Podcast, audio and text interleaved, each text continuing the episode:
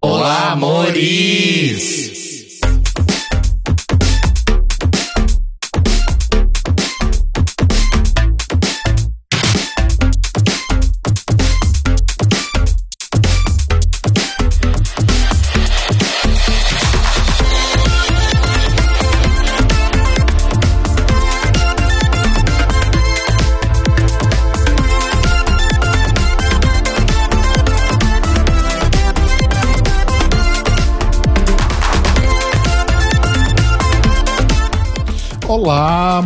Amores! Estamos começando mais um The Library is Open, estreando nessa bela segunda-feira aqui no nosso canal no YouTube e depois, muito em breve, disponível aí nos, no feed para você ouvir em vários outros lugares e no YouTube também. Exato. E hoje nós estamos não ao vivo. Este episódio foi gravado previamente, como a gente explicou para vocês aí um tempinho atrás.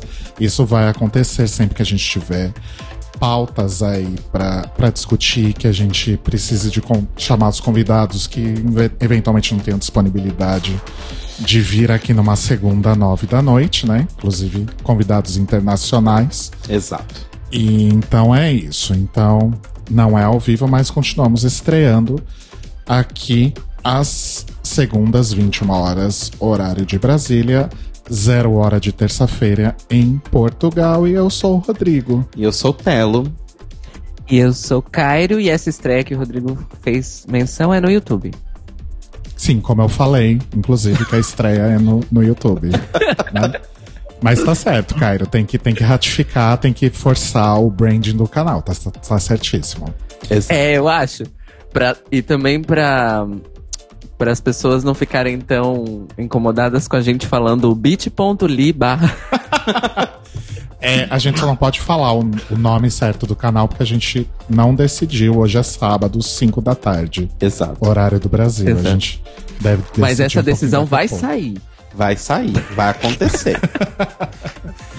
E Telo Caetano, qual Oi. é o, o, nosso tema de hoje? Então, hoje a gente vai falar de uma boa putaria, de uma boa de uma sacanagem.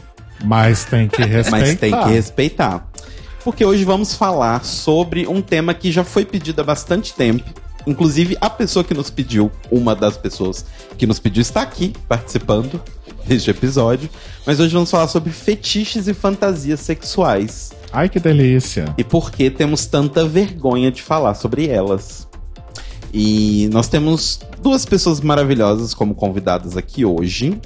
E a primeira delas, eu vou eu mesmo apresentar. Ok. Que é simplesmente a dona e proprietária da Podosfera Mineira, Priscila Armani. Seja bem-vinda novamente. Oi, gente, que emoção! Seja bem-vinda de novo e se apresente para quem por acaso não te conheça. Ai, eu me chamo, né, Priscila. eu tenho um podcast que se chama Sexo Explícito, então eu vi que vocês iam falar de putaria e me convidei. Arrasou. Amo. É assim que a gente gosta. Bem-vinda de novo, Pri, brigadíssimo. Pri? Eu, pensei eu fiquei tinha... com medo de te interromper. Eu pensei que você tinha caído. Eu abri o Hangouts aqui rapidinho e falei, não, ela está aqui. Não, eu está estou. É um gente, prazer estar aqui. Gente, acontece. É, é ao, não é ao vivo, mas, mas é, ao é, vivo. Né? E hoje a gente, como disse o Cairo fora do ar, a gente tá aqui, tipo, Minas Gerais representing. Né? Exato. Né? Quem mais tá aqui com a gente hoje? Cairo Braga. Muito bem, ela que está aqui, não é comigo, no mesmo continente, no caso, não na mesma casa. Nossa, é uma das pessoas que pediu esse, esse tema há muito tempo, Brenner Guerra, que fala de onde? Hallo, mein Liebste. Cheguei chegando, né? No caso, alô, Moris em alemão. Porque, né? Sou, então, gente, eu sou Brenner, sou amigo de todos os três, conheci Marcelo primeiro, estou aqui por causa de contatos, tá? Não por, né, poder, mentira. Como somos colaboradores, pedi também esse tema e estou aqui porque conheço eles e o Marcelo é um dos, meus, um dos meus melhores amigos e é com quem a gente conversa muito sobre putaria. E estou aqui para dividir parte das minhas experiências, porque no caso estou morando em Berlim, né, putaria. Mas sim, sou de Coronel Fabriciano, Minas Gerais. Arrasou. Berlim igual a putaria. Berlim, que é a cidade mais underground do mundo. Tem mais, que o underground é o mainstream, no caso. Sim. Exato, alguém tem que avisar pra Heidi Klum, inclusive.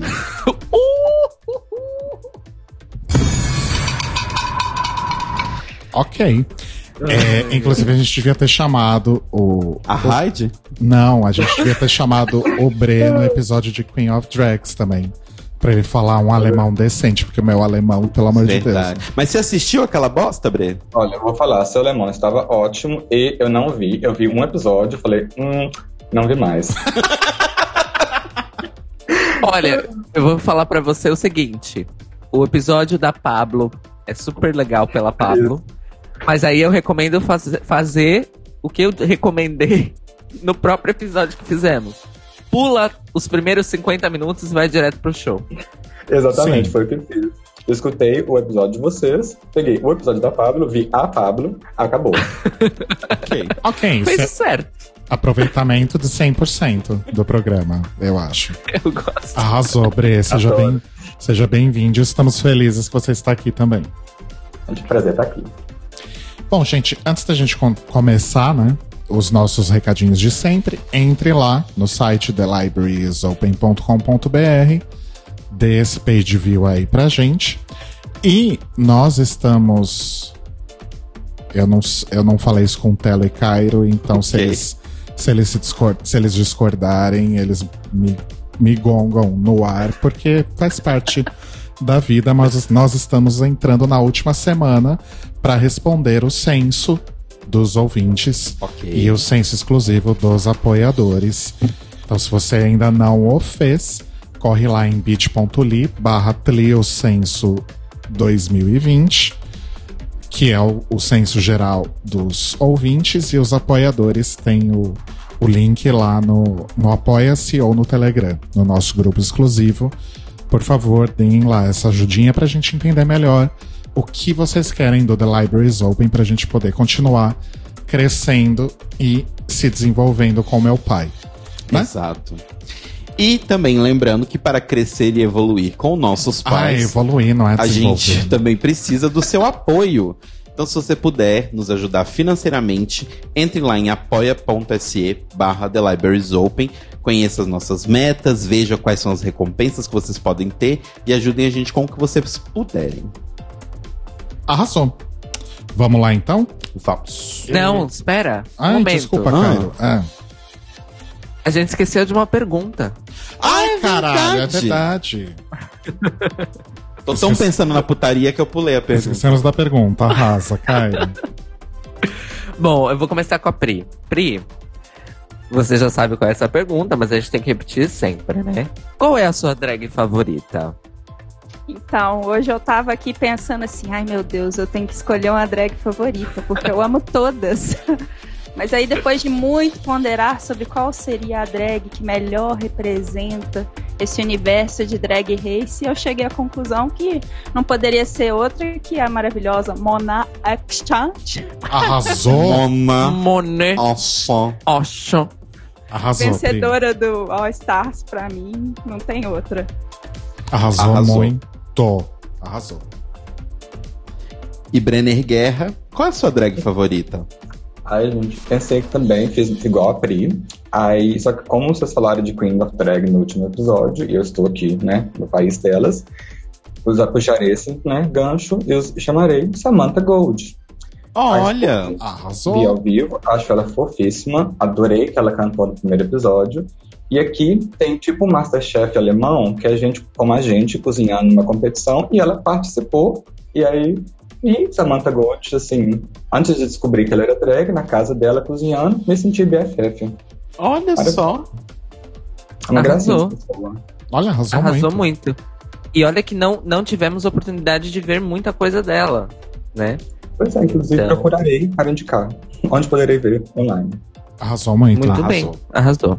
Ai, que bom que o Cairo lembrou, porque eu super passei direto e vocês tinham pensado, né, em quem Olha vocês só. queriam falar. Porque geralmente as pessoas não pensam, a louca, né? Que horror. Brincadeira, outros convidados, a louca. É, posso ir agora, gente? Esqueci Agora mais pode. alguma coisa. É porque é sábado, né? É diferente. É um, é um- E na verdade, assim, pessoalmente, eu acho que todo dia deveria ser sábado. Sábado, sábado, sábado. Sábado, Sábado. sábado. Gente, um hino. Xuxa, rainha incompreendida. Vamos lá, vai. Oi, eu sou Domenica Mendes e eu tô aqui para te convidar para a nova edição da campanha O Podcast é Delas. Em março desse ano, nós vamos nos unir mais uma vez, com o objetivo de promover a maior participação de mulheres na mídia podcast. Para participar da campanha é muito fácil. Você inscreve seu programa no site podcastadelas.com.br, convide uma ou mais mulheres para gravar com você e depois você divulga o seu episódio com a hashtag O Podcast é Delas 2020. Se você já é mulher e tem o seu próprio programa, você também pode participar. Essa é, inclusive, uma ótima forma de você divulgar o seu podcast para que outras pessoas conheçam você e o seu trabalho. Espero vocês na campanha desse ano, porque você sabe que o podcast é delas. Um beijo e até lá!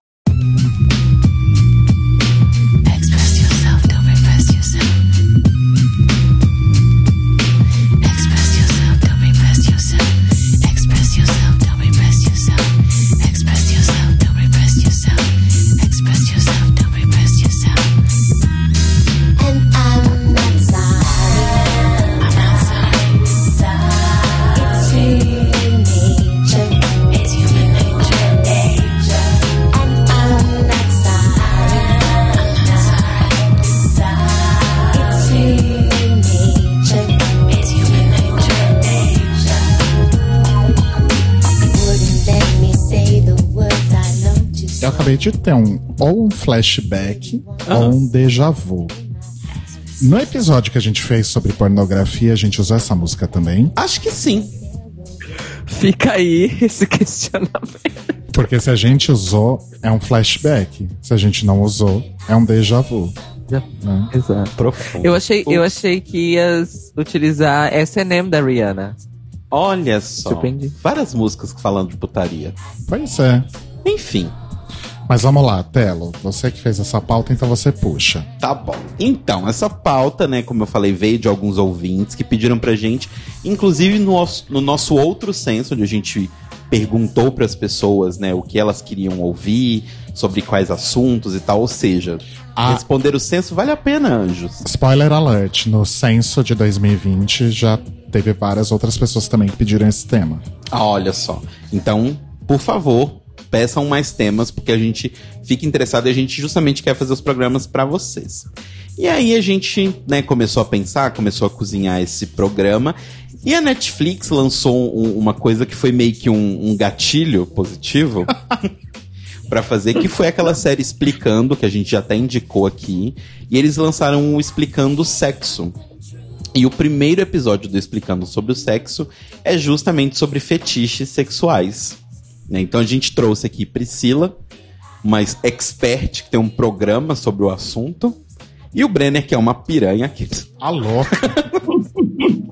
pra gente poder falar sobre essa questão do fetiche, que é uma coisa bizarra que todo mundo tem, todo mundo absolutamente tem um fetiche, mas a maioria das pessoas meio que tem vergonha de falar que tem ou que, que gosta de alguma coisa muito específica, assim, né? É. Ok. Ai, quem começa? É que você fez uma pausa tão dramática que eu achei que você ia continuar. Ah, eu, tá. eu acho que eu me incluo nesse hall, inclusive. Eu não, não falo muito isso abertamente com todo mundo. E não vou falar aqui. Já dou esse, esse, Ah, esse up Ih, que aí. absurdo! um absurdo. Posso falar alguns, outros não. Ah, não, claro. É porque assim, a- acho que a questão do fetiche é. Existem até um certo ponto em que você consegue abrir para as outras pessoas. Porque é uma coisa muito íntima, né? Eu acho que o fetiche ele é mais íntimo até do que, sei lá, um nude, por exemplo, porque o seu corpo tá ali, e o fetiche ele diz, acho que às vezes muito mais sobre você, sobre o que você gosta e o que te atrai ou sobre a sua personalidade do que necessariamente o seu corpo pelado, enfim, né? Então, pra gente começar e já deixar a coisa é, aberta aqui, apesar do que o Rodrigo disse, eu queria começar pela Pri, que você deixasse a vergonha pra fora e contasse pra gente alguns dos seus fetiches que você obviamente queira contar em rede nacional do YouTube. Na verdade, internacional. né? É verdade, olha. Nossa, que responsa. É um círculo de amigos. Bom, é, eu acho que é interessante isso que vocês falaram, que o fetiche, de uma certa forma, você desnuda sua alma pro parceiro, né? Uhum. Então, eu acho que muitas pessoas têm muita dificuldade de falar sobre isso, não é à toa, né? E a série da Netflix mesmo, ela mostra que ah, existem alguns fetiches comuns, né? Mas às vezes as pessoas sentem medo de serem associadas aos fetiches, né? Então, muitas vezes elas não compartilham. Sim. por exemplo, por exemplo, eu tenho um fetiche que eu sou agorafílica. Hum, não sei o Isso que é. Isso significa que eu tenho é, excitação pela ideia de transar em loga- locais públicos. Olha, também tenho esse. Din, din, din, din, din, din, din, na cartela aí do bingo. Eu vou anotar. Pois é. Só que assim, eu ter esse fetiche, essa ideia me excitar, não significa que eu vou sair transando por aí em qualquer local público, né? Uhum. Então eu acho que assim, quando você tem um fetiche, ele está inserido num contexto, né? Que é o contexto daquela relação, daquela ideia, daquele momento. Assim, não significa que você vai sair por aí transgredindo regras da sociedade. Um Sim. outro fetiche que eu tenho também, e que é até para algumas mulheres é difícil de falar sobre, é que eu gosto de uns tapinhas. Uhum. E tem muitas, tem muita coisa associada com isso, né? E aí, você falar sobre isso, você ter uma conversa franca com o seu parceiro, às vezes, sobre as coisas mais simples, já é difícil. Sexo é uma coisa muito íntima. Às vezes a pessoa é, se conhece, tem muitos anos, mas não se sente à vontade de falar sobre. Sim, isso é, é bem, bem um fato, eu acho. Tipo, acho que o Rodrigo é a primeira pessoa, assim, que eu tô ó, junto que eu consegui falar, tipo, fetiches, assim. Que eu acho que nenhum namoradinho, nenhuma pessoa antes eu consegui abrir, assim, porque eu sempre ficava com essa essa meio que vergonha, assim, sabe? É uma coisa meio, meio estranha. Mas enfim, a gente É vai uma falar coisa mais sobre. meio assim, medo de ser julgado, talvez? Sim, eu acho que sim, né? Porque acho que é isso que a Pri falou. Muitas vezes as nossas, os nossos fetiches eles são meio, eles são meio discordantes a uma primeira vista com o que você acredita enquanto pessoa.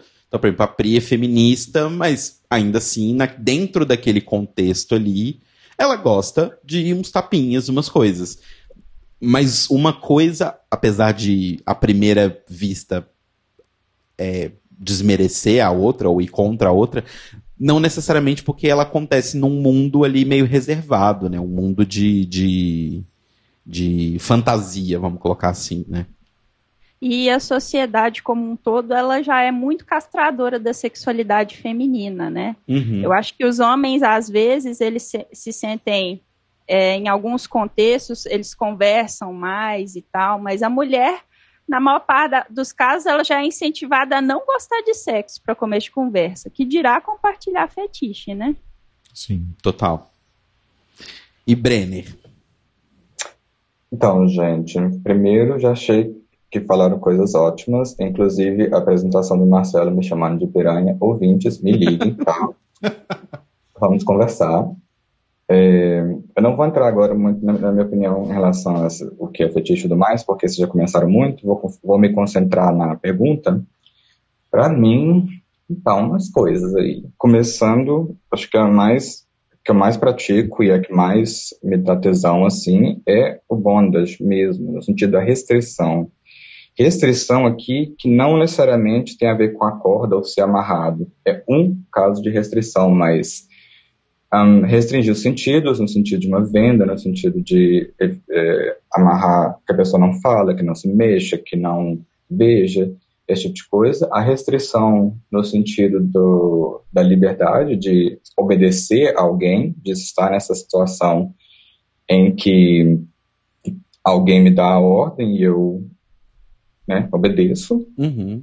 Nesse sentido de restrição. E também com roupas em si, em relação ao couro, em relação à borracha, em relação aos tipos de corte que se pode ter, para poder restringir o corpo também em relação a onde que se toca, ou se a pessoa pode se tocar, se masturbar, por exemplo, esse tipo de coisa. Então, restrição seria, para mim, eu acho, o fetiche mais importante que eu tenho. Arrasou. Olha, deixa eu pensar. Agora é os meus. Que agora a gente vai falar os nossos. Ahn, eu, eu, eu gosto também de, de coisas em lugares públicos. Na verdade, a questão pra mim não é nem lugares públicos, assim. Eu, eu, eu acho que eu tenho um- uma coisa com a, a novidade. No sentido de, tipo, me excita mais fazer sexo ou pensar ou imaginar sexo em uma situação na qual eu nunca vivi, que é completamente louca, do que uma coisa de, de, de, de uma coisa mais rotineira, assim. Essa coisa nova, sabe? Tipo, que. Ah, eu a sensação de, ah, eu nunca fiz isso é uma coisa que pra mim é bem, bem excitante. Com relação a fetiches mais específicos, nesse lado do bondage, eu tenho uma coisa que eu nunca. E é engraçado, eu nunca fiz, nunca. Nem, nem, nem, tipo, tentei, assim, nada, mas eu tenho uma coisa com. Aquelas cordas. Eu sempre esqueço o nome das cordas japonesas. É. Shibari. Shibari? Shibari, isso. Porque eu acho esteticamente lindo. Ai, Marcelo, me liga. Eu acho, tipo, esteticamente muito, muito aprazível de ver, assim, sabe? Eu Uhum. acho bem legal.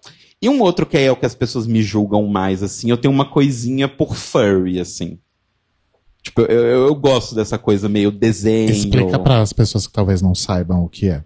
Então, o furry, ele é basicamente o desenho pornozinho, né? O pornô ali, que é bem cartoon e tal, só que a coisa é que ele tem características animais, vamos colocar assim. Então, o cara tem um morelinho, ele é um ser humano completo, mas ele tem uma orelhinha, ou aí tenho umas, não me apraz muito, mas tem umas pessoas que já gostam mais de uma coisa mais animalesca, assim, tipo, realmente um animal e tal. Eu acho, tipo, eu acho que é mais comum, inclusive. eu acho que é mais comum, mas eu gosto dessa coisinha meio tipo.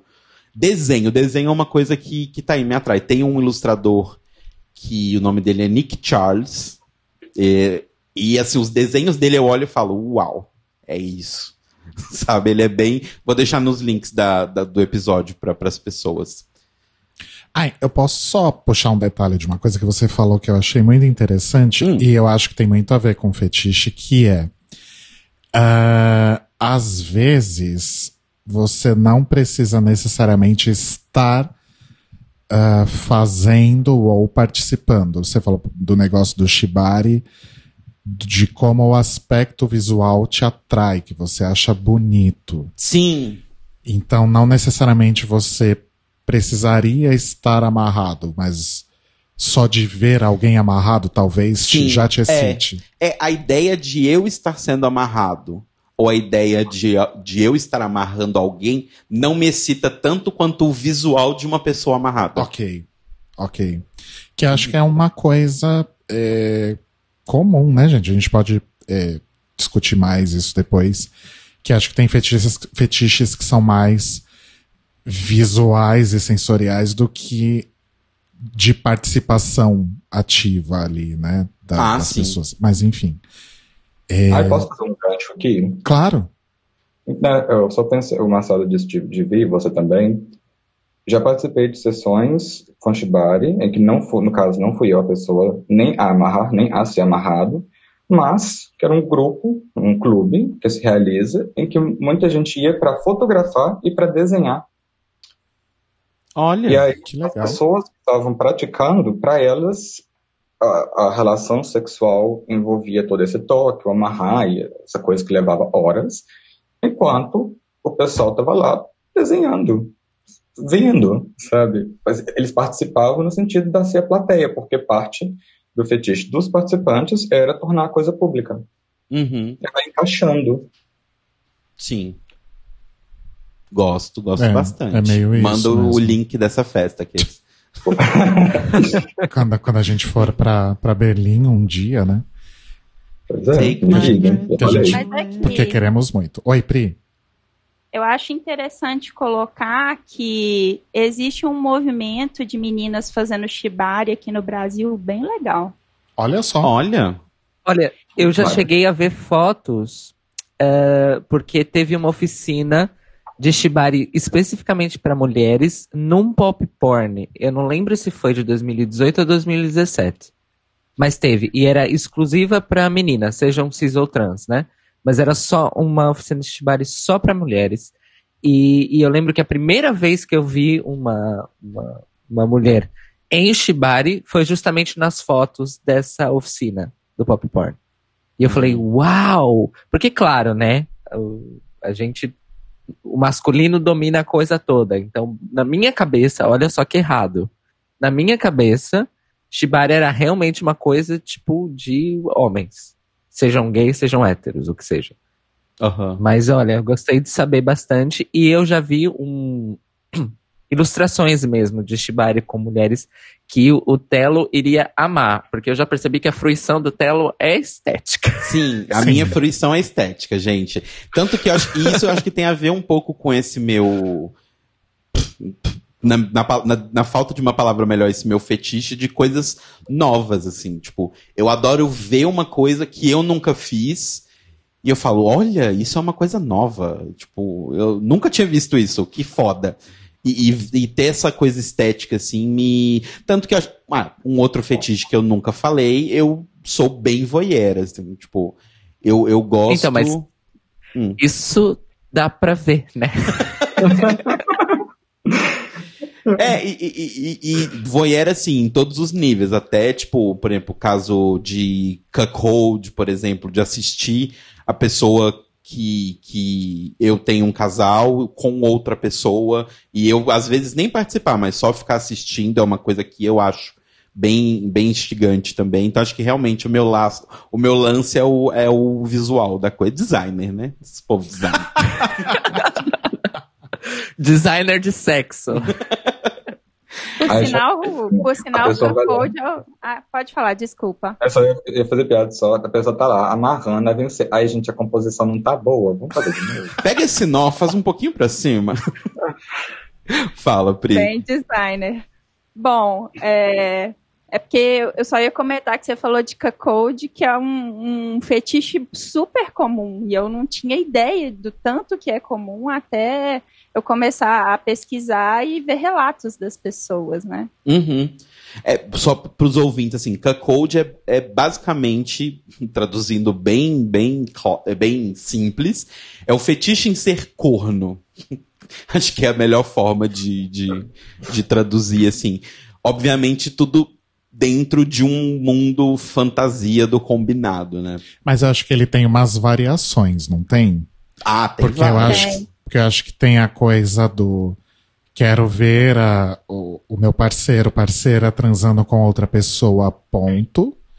E tem quero ver meu parceiro, minha parceira transando com outra pessoa e sentir como se eu estivesse sendo traído ou algo Sim, assim. sim, sim. É, tem todos os... E os- tem, e tem os níveis de interatividade da experiência Cuckold também. Porque tem desde de pessoas que só assistem, parceiro ou parceira com outra pessoa, até parte da fantasia não ser apenas ah, uma outra pessoa transando com a pessoa que é sua parceira, mas depois um ato de submissão seu à pessoa que está executando a traição. Isso Sim. é muito comum também. Sim, Sim, Muito, muito verdade. comum. É, Mas e você, Cairo Braga? Eu. Rodrigo vai se deixar por último, olha lá. Claro. Então, é, Sempre, né? olha, eu, go eu gosto assim. Eu nunca nunca pude, nunca tive oportunidades assim de ter experiências fetichistas no campo do BDSM, né, que é uma árvore bem grande aí de práticas e possibilidades. Nunca tive oportunidade de participar, já tive a oportunidade de assistir em festas em São Paulo. E conheço muitas pessoas que são envolvidas mesmo com uma cena. Então, assim, eu, eu- sei como, como ocorrem as práticas, o estabelecimento de confiança, a, toda a questão da segurança, do aftercare tal. Isso tudo eu sei porque as pessoas me disseram e tudo mais. Então eu tenho um conhecimento teórico, mas tão prático sobre essas coisas. É verdade, né? É, o, é a situação que me encontro. De fato, BDSM na, na sua raiz, eu acho que é a única coisa que me atrai, que eu gostaria de experimentar nos três níveis. é, no nível de. No nível de ahn, ah, como eu posso dizer? No nível de pessoa que é o objeto, no nível de pessoa que age, no nível de pessoa que assiste, é bondage. E vários tipos de bondage, desde os, do shibari até bondage de couro e outras, outras variações, né? Uhum. É, é uma coisa que eu tenho vontade. Eu tenho vontade desde simplesmente ser amarrado e, e- e, sei lá, as pessoas fazerem coisas comigo porque eu não posso reagir. E também eu acho que, como o Brenner, me atrai um pouco a questão da restrição, mas aí só a restrição física mesmo, porque como eu tenho uma fisicalidade um pouco ativa intensa quando eu, eu faço sexo, seria interessante não ter essa minha fisic- fisicalidade enquanto eu tenho o prazer sexual. Outra coisa que eu acho muito interessante de vários fetiches aí, isso é um aspecto geral, é quando o, o- a prática fetichista ela estabelece uma relação sexual que não, que não envolve necessariamente genital ou interação genital. Isso para mim é muito interessante, porque eu acho que isso é, é uma superação de, de estabelecimentos sociais, principalmente cristãos, sobre o que é sexo e quais são os limites da sua liberdade sexual. Então, eu acho incrível algumas práticas de BDSM que não envolvem necessariamente eh, nem de nenhuma das partes envolvidas alguma coisa com o genital. É o resto do corpo. Uhum. E as pessoas têm prazer sexual com o resto do corpo. Isso pra mim é fantástico e pra minha experiência que ainda é muito vanilla, é me parece um- um- um outro nível, sabe, de conhecimento do próprio corpo, de libertação mesmo interna, de se permitir sentir as coisas, de se permitir achar as coisas eh, de um ver as coisas de um ponto de vista diferente, assim, do que estamos acostumados, ou o que seja. Realmente estar disposto a experimentar. Então, isso me parece muito interessante. Em relação a, a parafilias ou práticas específicas, porque tem uma, uma linha meio tênue ou meio borrada entre fetiches parafílicos e fetiches de práticas. Tem Explica pessoas que pessoas. consideram. É, parafilia é basicamente qualquer tipo de, de gosto sexual ou interesse sexual que envolva ah, coisas externas ao seu corpo. Normalmente objetos inanimados e acessórios. Isso é grosso modo. Mas Adorei objetos inanimados. É verdade. tem aí nuances. Tem aí nuances. Mas ah, fetiches de prática são coisas que não necessariamente envolvem ah, objetos, mas sim maneiras específicas de interagir com os corpos dos parceiros sexuais. E aí tem toda uma discussão se isso é fetiche ou se isso não é fetiche, se isso se resume a ser um gosto por uma prática ou não. Enfim, não vou entrar nessa discussão agora, podemos entrar depois. Mas a minha questão com práticas é mais próxima, assim, e eu me conheço mais nesse sentido. Então, eu gosto ah, muito de fluidos, saliva, suor, esperma, muito, em qualquer contexto, situação, e, e avaliabilidade, interação e o que seja. que mais? Eu, eu nu- num- numa dinâmica de poder, entre aspas, né? Uhum. de- numa relação sexual, eu gosto de fazer switching. Ok. Eu amo fazer switching. O que, que é isso? É você não necessariamente estabelecer um papel só durante uma, um, um sexual intercourse, uma sessão, vamos dizer assim, de sexo inteira. Então, você não é o tempo inteiro submisso, entre aspas, ou mesmo neutro ou dominante. Você troca com as outras pessoas e, e não necessariamente precisa estar encaixado. Podem ter duas pessoas transando e as duas assumem uma, uma posição de dominância. Uh, podem ter neutralidade, pode ter duas pessoas submissas, enfim. Isso independe necessariamente da prática que está sendo feita, né? É realmente uma, uma dinâmica que as duas pessoas estabelecem em comportamento também, né? Uhum. É, Então eu gosto muito de, de- de- trocas nesse sentido. Isso acaba se refletindo nas minhas, nas minhas práticas sexuais. De novo, vem a minha ah, fisicalidade aí. E, e eu gosto de, de dizer que a minha questão favorita é quando eu sou a pessoa que penetra no sexo anal, eu gosto de estar numa posição de submissão. E quando eu sou a pessoa penetrada, eu gosto de estar numa posição de dominância. Aí, Olha. assim como, assim como o Telo tem a fruição estética dele completamente associada à personalidade dele, eu tenho essa minha mania de subversão, que já me falaram, já me referiram nessa, nesses termos, que o que me interessa são coisas que subversam, subvertam a percepção que as pessoas têm no geral do sexo. Isso, é, Então, bem, isso toda- é bem interessante.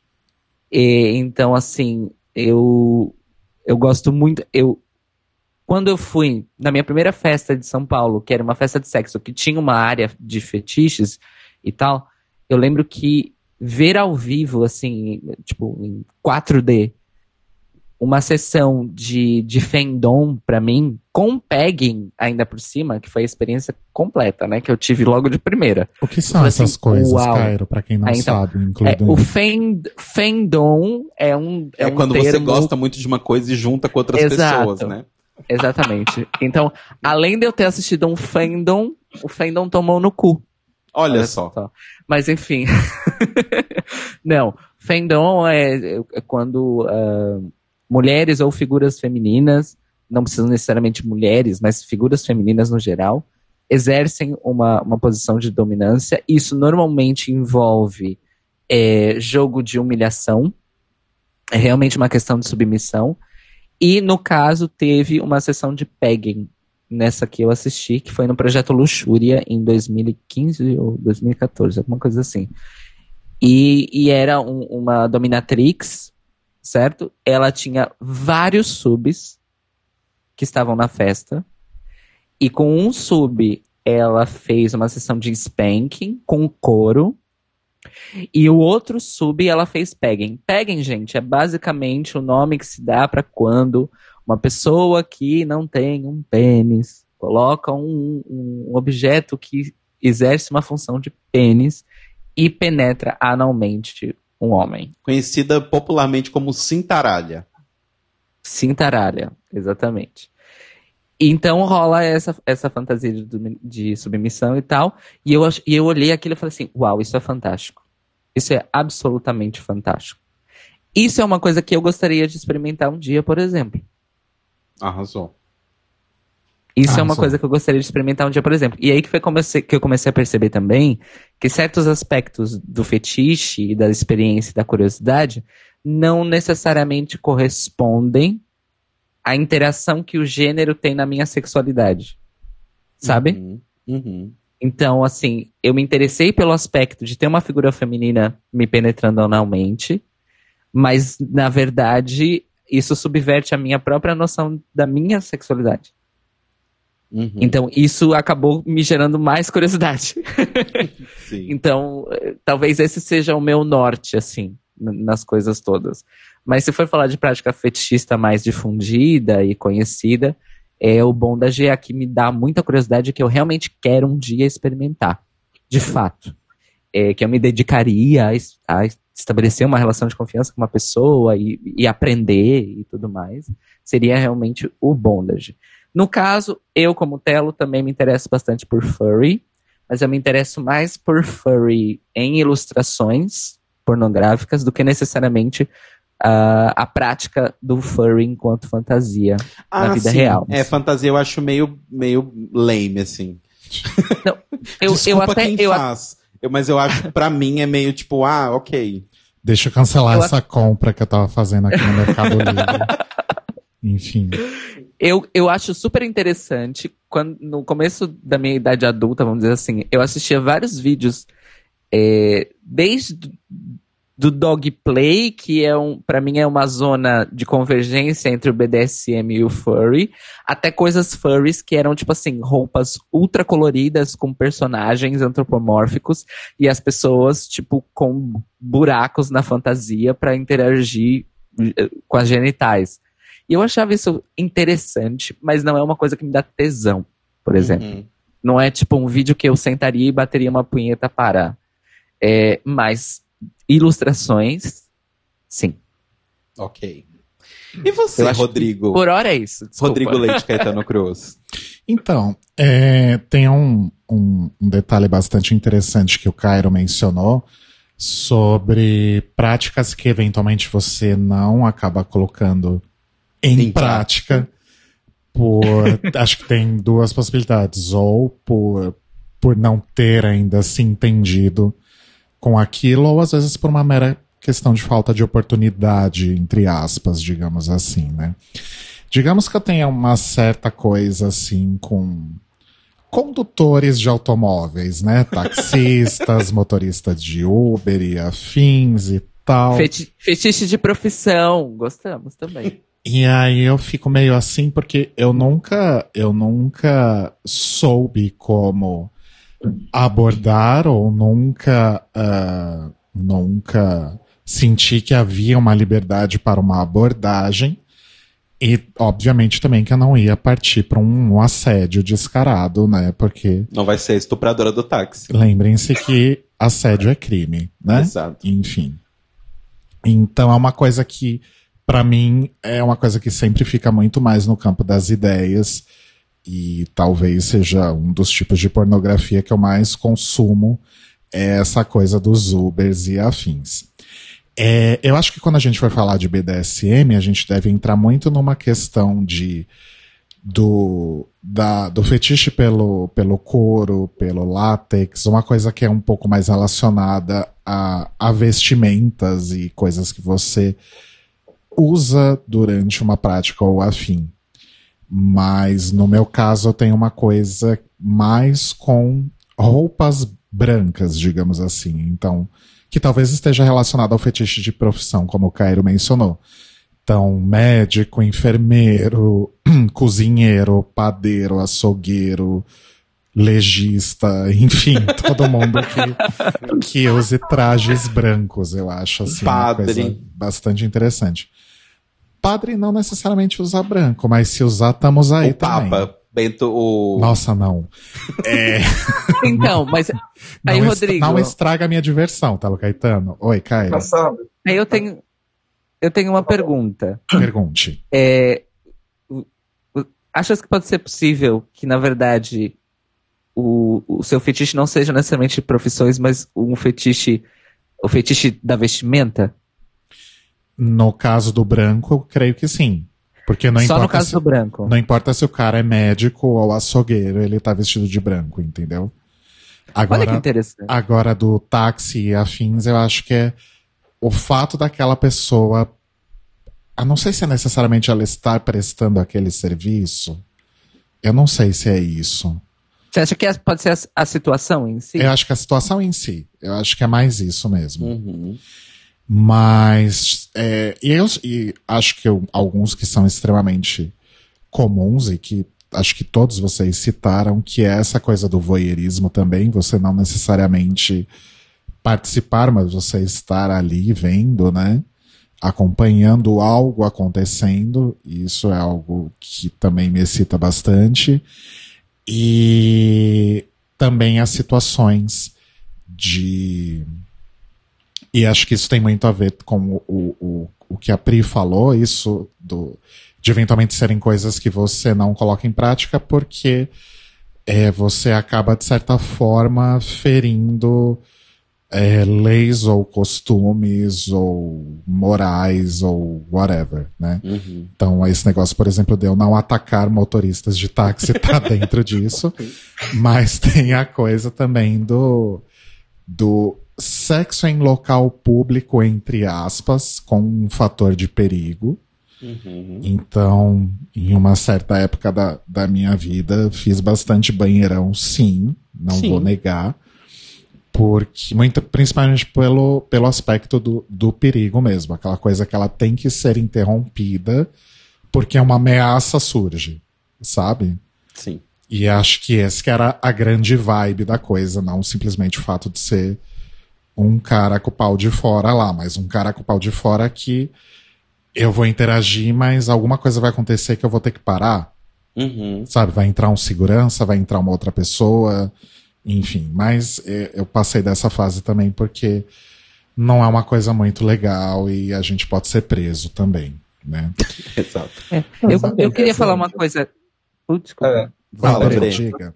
para complementar o Rodrigo, um, eu não acho que tem muito fetiche que eu tenho também, que para ser sincero, fica na imaginação, porque realizar ou dá no trabalho, ou eu vi que é ruim, e na minha cabeça vai, vai funcionar sempre. Uhum. No caso do carro, por exemplo, eu não compartilho, mas já fiz sexo no carro e achei desconfortável demais. Achei muito difícil.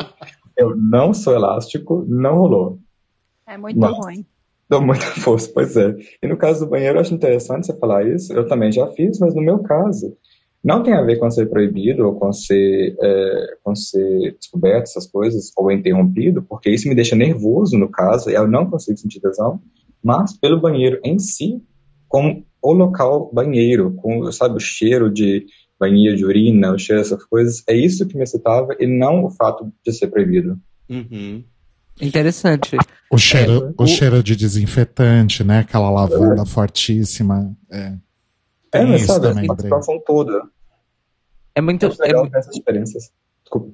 é, o, o, o banheirão, que é um fetiche limitado a uma parcela específica da população, no caso, mas ele tem várias nuances. É, a questão dos cheiros, eu já escutei muitos amigos meus dizendo que a questão deles não era realmente o sexo em público ou a proibição, mas porque os cheiros, todos misturados, deixavam a pessoa com tesão. É exatamente. Basicamente. Isso já é É. no banheiro público. Exato. E uma coisa sobre voyeurismo, eu não disse, mas eu também sou voyeur. E, e eu, gosto, eu gosto do voyeurismo na- nas duas possibilidades. Tanto de observar quanto de estar sendo observado. Só que eu descobri que eu gostava de ser observado numa situação que eu achei que eu não ia gostar, que foi uma das primeiras vezes que eu fui em festas eh, de sexo em São Paulo, que não eram em sex clubs, não é? Que tem a pista e tem o dark room e tal mas que a- você é liberado para fazer o que você quiser em qualquer ah, lugar da festa. Então, a primeira vez que eu fiz sexo no meio de uma pista de dança, com pessoas dançando ao redor de mim, algumas delas simplesmente vivendo as suas vidas, nem prestando atenção, outras que pararam para assistir e, e- e observar, outras começaram a, a, a se masturbar, me olhando e tal, e eu achei que eu ia ficar super nervoso ali, porque é, não era um dark room. Era uma pista de dança que tinha uma luz piscando, não era uma lâmpada que nós temos no nosso quarto, na nossa sala, mas ainda era um lugar bem iluminado comparado com um dark room. Uhum. Então, num primeiro momento, eu consegui fruir de uma maneira em que eu ignorei as pessoas à minha volta e foquei na pessoa com a qual eu estava a interagir. Numa outra ocasião, eu já consegui tomar consciência e também prestar atenção em quem me observava. E aí que eu descobri que eu também gostava de ser observado. É, seja numa situação de luz difusa, seja numa situação às claras. Uhum. Então, o lance de eu, de eu gostar de voyeurismo também tem a ver com a minha fruição estética, assim como o Telo. Eu acho excitante tanto uma coisa crua, que eu tô ali para ver pessoas trepando, quanto coisas que são bonitas, Aham. vamos dizer assim. Sim. As duas coisas me interessam. E nesse caso, também se aplica a questão de que não eu não me importa, eu não, eu não sinto menos tesão, menos interesse de acordo com o gênero ou a expressão de gênero das pessoas envolvidas. Eu acho excitante ver e saber que tem pessoas fazendo sexo, independente de quem elas sejam. e se eu Doido, puder gosto. assistir, pra mim tá ó, maravilhoso. Vai ser uma honra e um prazer, obviamente. É, então, voltando nisso que todo mundo falou, muito obrigado todo mundo por ter compartilhado. De nada, minha flor. É, mas uma coisa muito interessante que eles falam nesse desse, desse documentário, e a Pri também citou, que é essa coisa de que, e o Bre também falou, é, é, o fetiche, ele muitas vezes, o legal dele, ou a, ou a coisa é, mais incrível dele, é ele nunca ser realizado.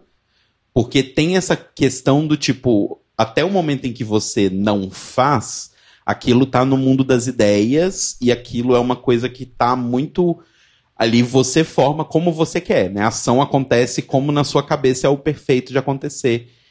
E você nunca vai ter uma, uma, uma experiência complicada, né, com isso. Nesse documentário que a gente comentou da, da Netflix, a Margaret Cho, que ela é há muitos anos adepta do BDSM, ela fala abertamente sobre isso.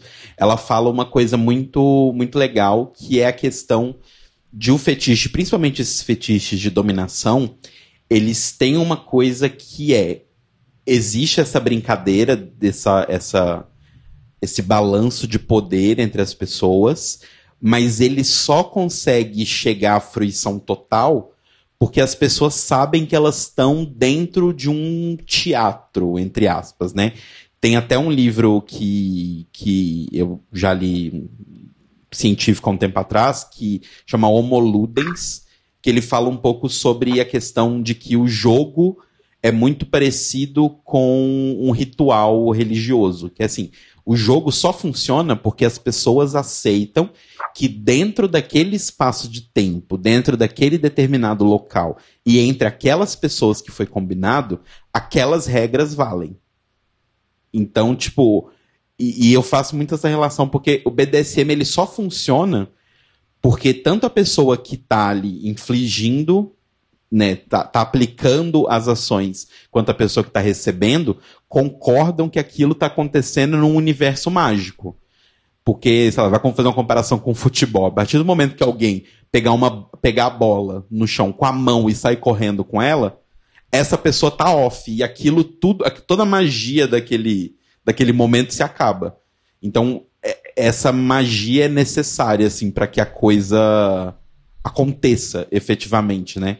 Um, um fetiche que eu já, já várias vezes já, já pensei, já imaginei, e é um fetiche muito comum, por exemplo, entre as pessoas, inclusive entre mulheres, é a questão do sexo forçado, e muito entre aspas o forçado.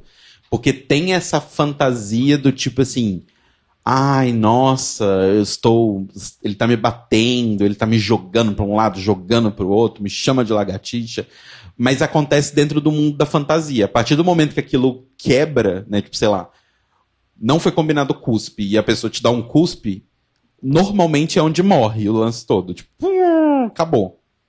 Tipo, desativa e todo mundo sai daquele reino da fantasia, né? Uhum. É, Então- Inclusive, quando, quando eu gravei o episódio sobre BDSM, eu recebi relatos de algumas pessoas relatando muitas experiências traumáticas que elas tinham tido, porque você tem que conversar muito, tem que ter muito diálogo, muito combinado, para né, as duas pessoas se divertirem e não haver violência. Né? As pessoas acham que BDSM é algo dolorido, algo violento, só que na verdade é alguma coisa que tem que ter segurança, que tem que ser consensual, que tem que ser muito conversado. Uhum. Aqui eu concordo.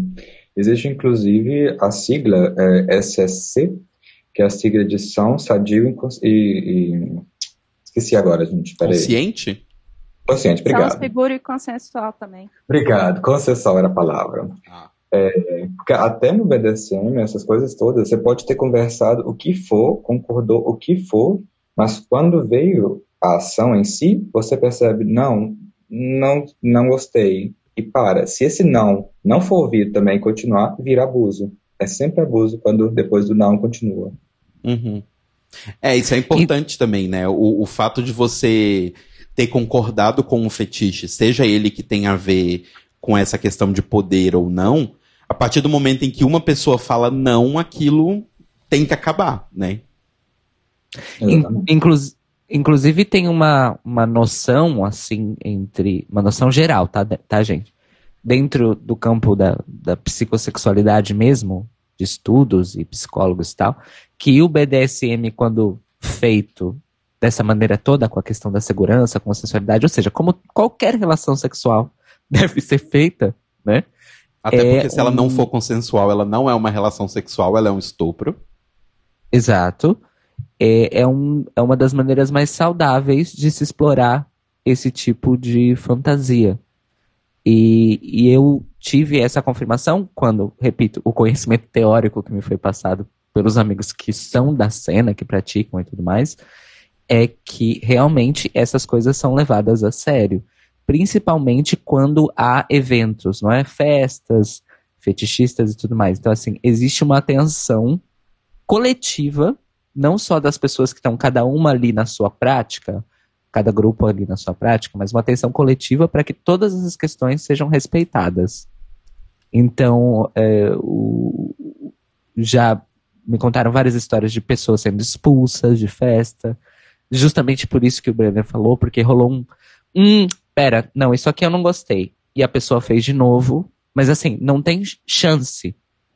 Porque é uma questão de segurança muito delicada. Né? Então não tem três strikes. É um strike, tchau. E tem- eu acho que tem um detalhe, Cairo, desculpa te interromper, que eu acho que tem muita gente equivocada que pensa que o não, não quero, não faça de novo, significa sim, faça, Uhum. né? Tem Exato. esse- rola esse equívoco, né, por parte de Mas- algumas pessoas. E você sabe que mesmo nas fantasias que envolvem isso, a falsa negação ou a negação como provocação para continuidade, isso também envolve um acordo e são estabelecidas medidas de segurança. Desde uma palavra de segurança, que é a mais clássica, né, a mais estabelecida, até gestos, caso seja uma fantasia que envolva restrições de fala e, e respiração e tudo mais, né? Uhum. Então, assim, mesmo nesses casos, há os mecanismos, né? De, de segurança para as pessoas. E, e isso, isso e é uma coisa que me surpreendeu muito quando eu comecei a escutar essas histórias e tal. Porque realmente, a, a imagem que a gente tem, mesmo pelos filmes pornôs, fetichistas, porque isso é uma falha da pornografia, eu quero inclusive que a, a Pri comente isso. Isso é um pouquinho de, de continuidade do nosso episódio sobre pornografia, inclusive, que também a Pri participou, que é os normalmente o mainstream do pornô fetichista, independente de identidade sexual e de gênero, isso é realmente uma coisa generalizada, não mostra a parte do, do antes e do depois da prática. E o preparo E isso, também. exato, né? O, o preparo e o aftercare. E a questão da, da, da negociação, a questão da confiança e tal. Não mostra. Então, para as pessoas, adolescentes ou mesmo adultas, que estão a descobrir isso através da pornografia, é uma noção muito equivocada de que aquilo acontece num vácuo. Uhum. E, e isso é o oposto da realidade. Priscila, o que, que você acha que você tem para dizer sobre isso? É, a, a pornografia, ela tá. Infelizmente, ela tá deseducando as pessoas, né? As pessoas, elas não têm educação sexual. Algumas pessoas procuram a pornografia achando que aquilo é educação sexual. E até o que elas não sabiam é pervertido dentro do que os filmes oferecem, assim. Então, infelizmente, a gente tem uma geração que é, se masturba com a mão esquerda porque a mão direita está no mouse. Mas é, é, é- é muito. Quando você for procurar informação sobre BDSM, você ouvinte, tenta procurar fontes que você sabe que são fontes que têm um conhecimento, que têm uma experiência, igual, por exemplo, aqui em BH a gente tem o Lucas Ares, que é um cara sensacional. O Instagram dele é muito educativo. Ele faz vários vídeos explicando várias coisas básicas do BDSM, que eu acho super legal, porque tem muita informação, conteúdo tem pra caralho. O negócio é achar conteúdo de qualidade, né? Porque se você está começando em algo novo, a, un- a última coisa que você quer é uma experiência que te traumatize, né? Exato, exato. Inclusive, Pri, é, puxando isso que você que você falou e tal, e o negócio dos tapas, eu queria fazer uma pergunta especificamente pra você, que é você já teve a experiência de ter sido confrontada por alguma outra mulher ou, ou por alguma pessoa, tipo, te julgando por essa questão do fetiche, seja um parceiro sexual ou uma pessoa amiga, sei lá, alguém que você tenha comentado e você teve que passar por esse momento de kink shaming, assim? Bom, é, eu fui casada por um tempo, né? E meu ex-marido e eu, a gente não tinha um bom diálogo. E eu tentei comunicar com ele algumas vezes, né? Que eu gostava e, que, e, e da forma que eu queria. Mas acabou que ele foi mais agressivo comigo do que deveria. E aí a gente parou. é, e aí eu, eu decidi não explorar isso mais. E aí isso ficou guardado dentro de mim um tempo. E aí agora no meu relacionamento atual eu tenho muita conversa, tenho muito diálogo com meu namorado e conversando com ele, é, a gente conversando, ele me pergunta muito do que que eu gosto, do que que eu quero, me escuta muito. E aí a gente conseguiu chegar num, num denominador comum. E assim, ele é uma pessoa que não me julga, que não é, fica incomodado, é uma pessoa de cabeça mais aberta, mas isso é muito difícil, né? A gente tem uma cultura muito conservadora, é, a gente você conseguir encontrar alguém que esteja disposto a te escutar e não esteja disposto que não queira te julgar é muito complicado, assim. Uhum. Tanto é que normalmente, assim, por exemplo, em ambiente de trabalho, eu já tenho dificuldade de discutir as coisas mais básicas, do tipo, agora que eu estou fazendo esse trabalho de formiguinha, de explicar o que, que é um esquerdomacho, explicar o que, que é um mansplaining, agora que os meus colegas de trabalho estão começando a absorver isso, sabe?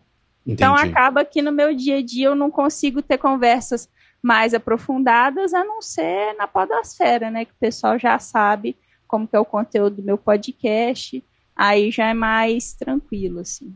Entendi.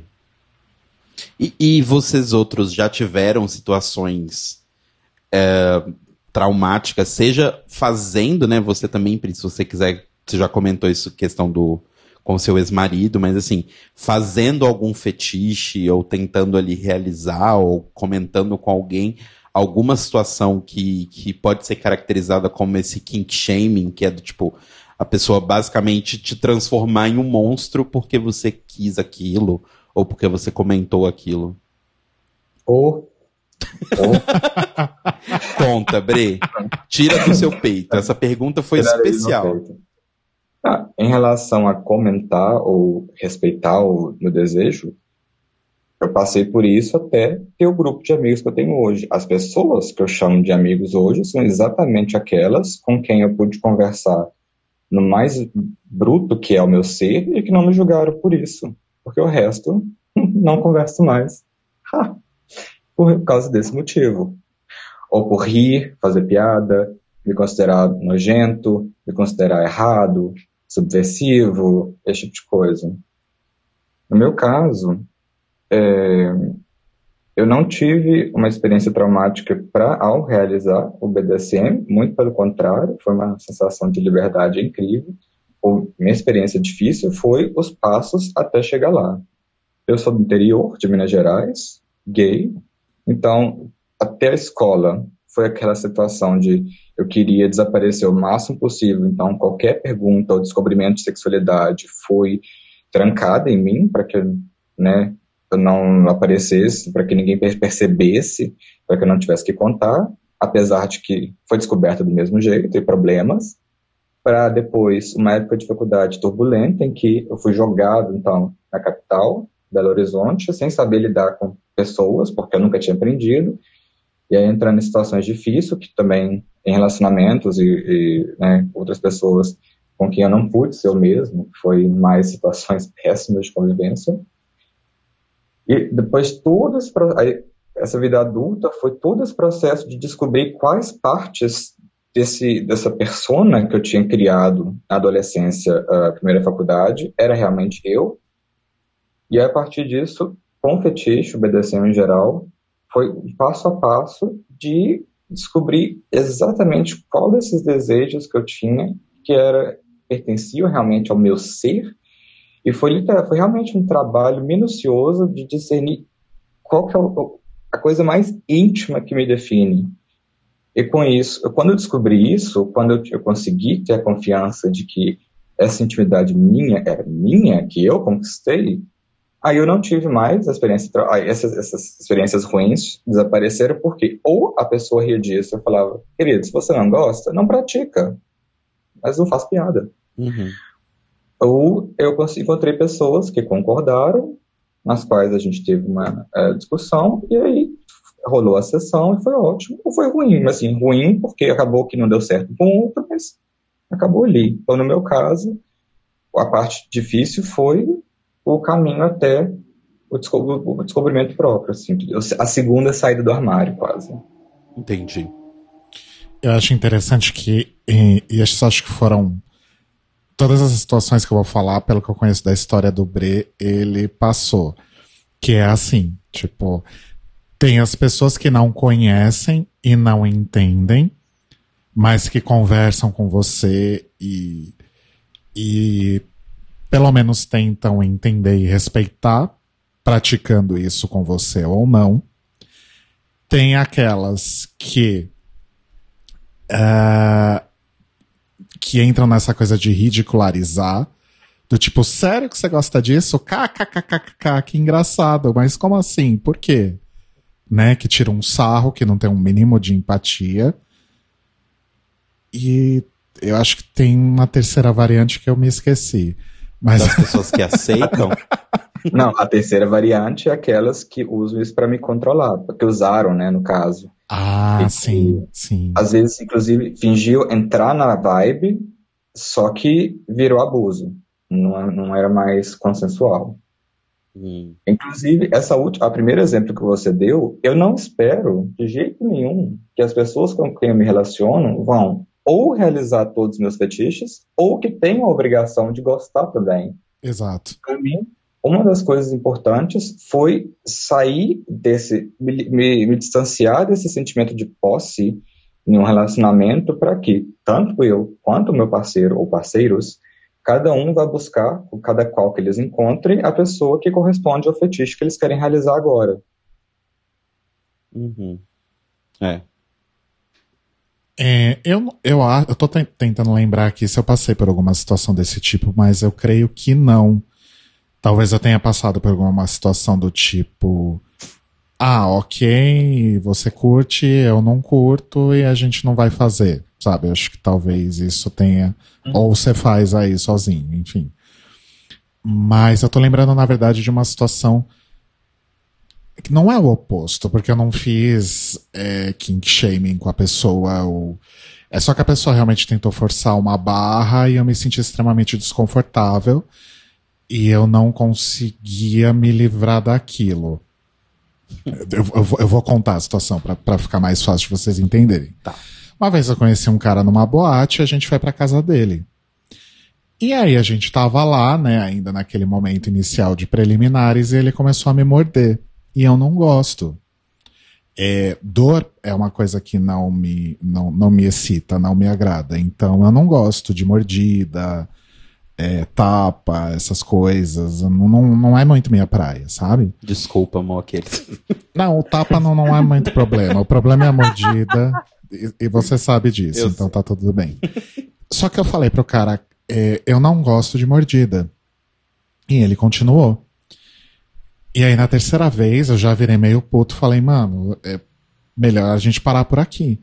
Ele falou, ai, se você não gosta, você tinha que ter me falado antes da gente vir pra cá.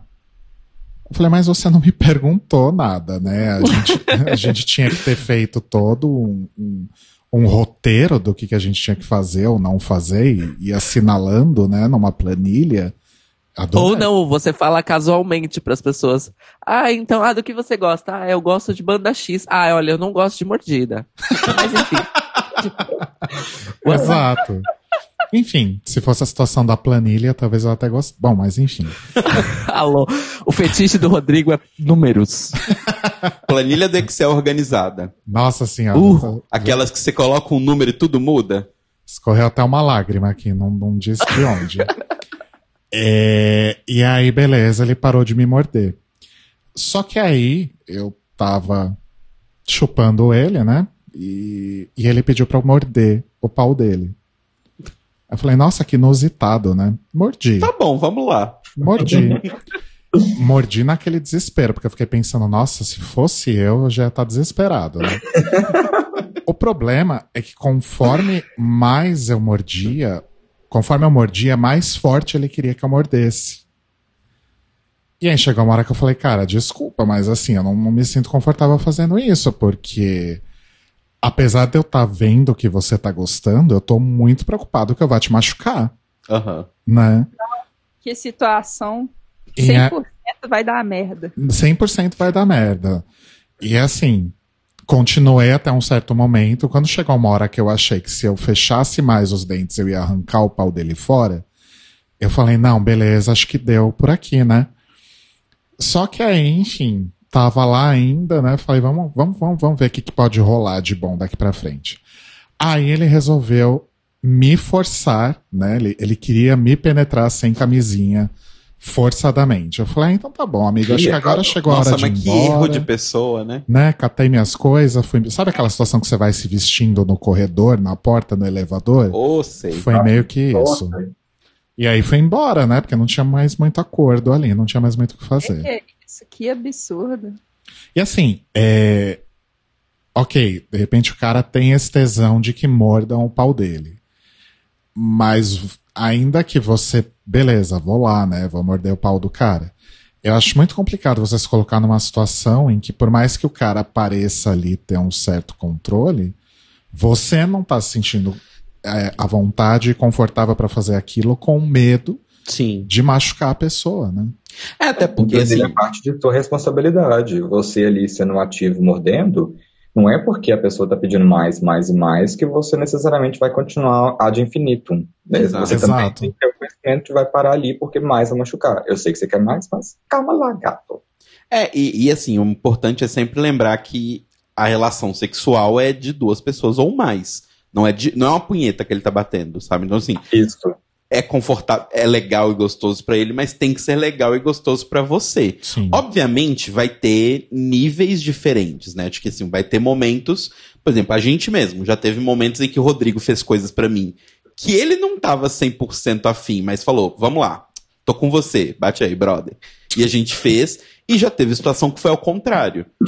Então eu acho que é muito do que a Pri falou, a conversa entre as pessoas Sim. E do tipo chegar num. num, num, num, num- sabe, tipo assim, a melhor situação para as duas pessoas, a melhor situação possível né, para as duas pessoas. E, e, e eu acho isso interessante, por exemplo, é, só pulando rapidinho você, Caio, só para não perder o fio da meada, é Sim. que uma coisa, por exemplo, isso que eu falei da- do negócio que eu tenho muito com o visual, com a coisa. Muitos fetiches, não, não necessariamente fetiches, mas muitas coisas que às vezes eu não fazia em sexo e que eu aprendi com outras pessoas, aprendi com ex-namorados, aprendi com o Rodrigo. Hoje em dia, eu tenho, às vezes, uma. Até tesão quando eu penso, porque não necessariamente na minha cabeça eu penso naquela coisa, mas eu penso na cara de prazer que eu vejo na cara da pessoa quando estamos fazendo aquela coisa. Então tem essa coisa também do tipo de, de que às vezes você abraçar um pouco o fetiche da outra pessoa pode até te fazer descobrir uma coisa que pode não ser inicialmente um fetiche seu, mas o fetiche da situação que aquilo cria é legal. Sabe? Do tipo, ai, sei lá, mordida. Cago pra mordida. Mas a pessoa às vezes tá tão louca quando eu dou uma mordida no peito dela que você fala, nossa, que loucura, né? Vou continuar, tá legal, tá divertido. Ah, Sabe? isso é uma coisa legal. Foi que o Cairo falou no início de, de não necessariamente envolver a genitália. Eu acho, eu descobri no BDSM uma, uma situações gostosas, o prazer de dar prazer para alguém. Uhum. No sentido de você fazer algo, seja toque, seja amarrar, seja, igual você falou, morder, o que for. Mas você vê eh, você, o, o seu ser, está ali fazendo algo que não necessariamente é visto como sexual, mas você vê que a pessoa tá no tesão louco, e você pensa, caralho, eu que tô fazendo, meu Deus, Tipo, nossa, eu nem sabia que eu conseguia fazer isso com alguém. Pois é, menino. E você, Cairinho, já teve um momento a humilhada? Olha, como, como, eu deix- como eu disse no começo, eu não tenho muitas experiências, né? Minha experiência é bem vanilla, baunilha nesse sentido. Vai fazer a virgem agora, nesse programa. Não, mas eu nunca, nunca sofri kink, kink shame.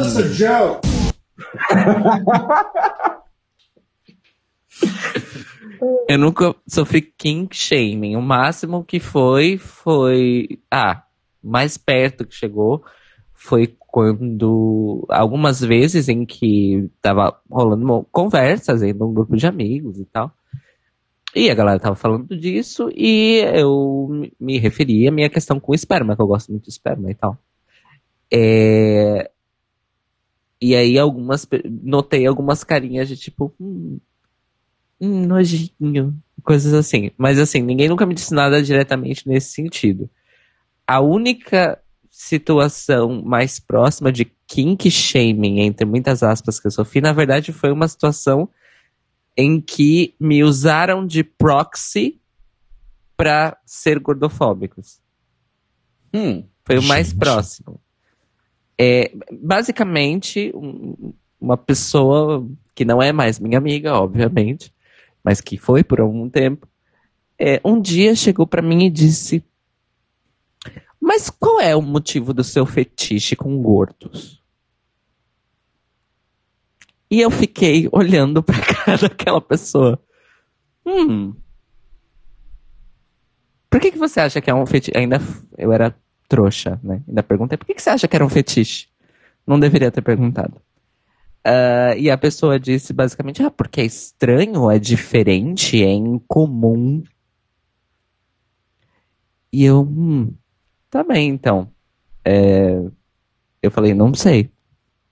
Na época eu não sabia responder. Aí a pessoa falou, ah, tá, porque. E ela repetiu ainda. Ah, tá, porque é estranho, né? Nunca entendi muito bem esse seu gosto. E aí falou com esse tom, assim. E aí eu fiquei com isso na cabeça. Obviamente, depois disso, eu fui analisar se o que. Se a minha relação realmente de atração por, por pessoas gordas era um fetiche ou não. Eu fiz um processo de autoanálise imenso, de anos, em relação a isso. Ah, descobri que não é. E, e fiquei pensando assim, nossa, o que que leva uma pessoa a, primeiramente, interpretar um, um outro ser humano como um fetiche em si próprio e assumir que uma outra pessoa teria isso como fetiche, sabe? Enfim, não sei se aplica à situação, mas é a coisa mais próxima, assim, que eu cheguei pela minha falta de prática. Mas eu lembro que a partir deste dia eu comecei a refletir muito sobre todas essas questões de fetichizar pessoas, não só a minha relação com as outras pessoas, mas comecei a observar as outras pessoas, não é? É, nisso. Então, gostaria de deixar esse lembrete. Pessoas não são fetiches, tá, amores? Arrasou. Exato. É, porque tem essa questão do, do gosto por um tipo de corpo, um tipo de pessoa, que realmente eu acho que não, não vem nessa questão do fetiche, né? O fetiche costuma ser uma coisa muito mais objetiva, muitas vezes, do tipo, o fetiche, ele normalmente ele tem um vetor, ele normalmente tem um, um objeto ali, uma situação, ele é uma coisa bem objetiva do que, do que é o fetiche, né? Exato. E outra coisa, né? é, Quando a gente fala de fetichização de pessoas, é, a fetichização de pessoas, ela só é uma fetichização enquanto ela não acontece. A partir do momento que ela acontece, ela vira automaticamente uma objetificação da pessoa. Aí já é uma questão muito mais grave. Uhum. Né? Sim. Uma questão É, muito mais grave. E a gente falou bastante do, do, do tema do, do BDSM. E assim, acho que a gente pode dizer que BDSM voltou à moda, muito entre aspas, quando a gente teve o sucesso aí dos 50 Tons de Cinza. Né, que, não sei se todo mundo sabe, é uma fanfic de Crepúsculo. Sim, começou como uma, começou como uma fanfic Sim. de Crepúsculo. É sério É isso? sério, é sério. É sério? Gente, É muito sério. Tipo, a autora estava escrevendo uma fanfic que se passava dentro do universo de, de, de Crepúsculo. E o negócio cresceu e, e- e se desenvolveu e tal. E eu acho muito louco, porque na época, várias pessoas que têm, tipo, um, um problema mesmo pra falar de sexo, pra, pra, pra abraçar sexo e tal, abraçaram esse livro de uma forma, assim, impressionante, assim. Eu, eu me lembro, inclusive, minha mãe é uma pessoa que ela sempre teve muita vergonha de falar de questões de sexo e tudo mais, porque ela foi, ela teve uma criação que sempre travava ela muito, mas ela é apaixonada com os livros. Eu amo que você, expo- você expõe tanto sua mãe nesse podcast. Eu adoro. Não, mas eu tô falando que ela, ela teve uma criação mega rígida, sei, tô brincando. Meu avô era uma, uma pessoa bem complexa, pra gente traduzir em poucas palavras. É, então, e é muito doido, porque assim, Mas, de, de- desculpa a gente interromper, mas de certa forma, a sua mãe representa muitas pessoas que não só mulheres que foram é, grande audiência desse livro, né? sim, sim, porque eu acho que esse livro, ele, de uma certa forma, ele despertou nas pessoas uma coisa do tipo. Esse, essa coisa do fetiche de, de tipo, eu posso me imaginar fazendo isso, mas eu não necessariamente preciso fazer para que para que isso me, me dê tesão, para que isso me, me acorde, sabe, pra vida.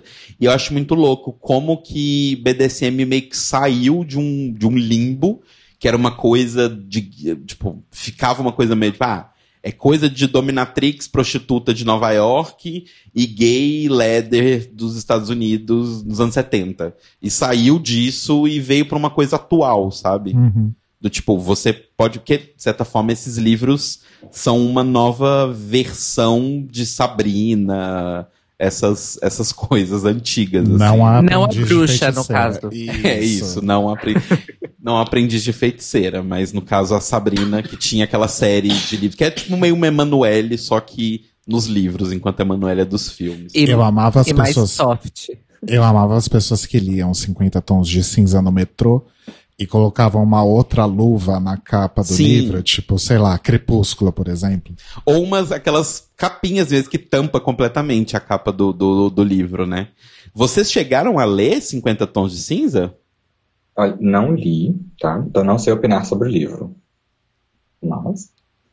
Mas hum, essa coisa da capa, eu vi isso também, de gente escondendo.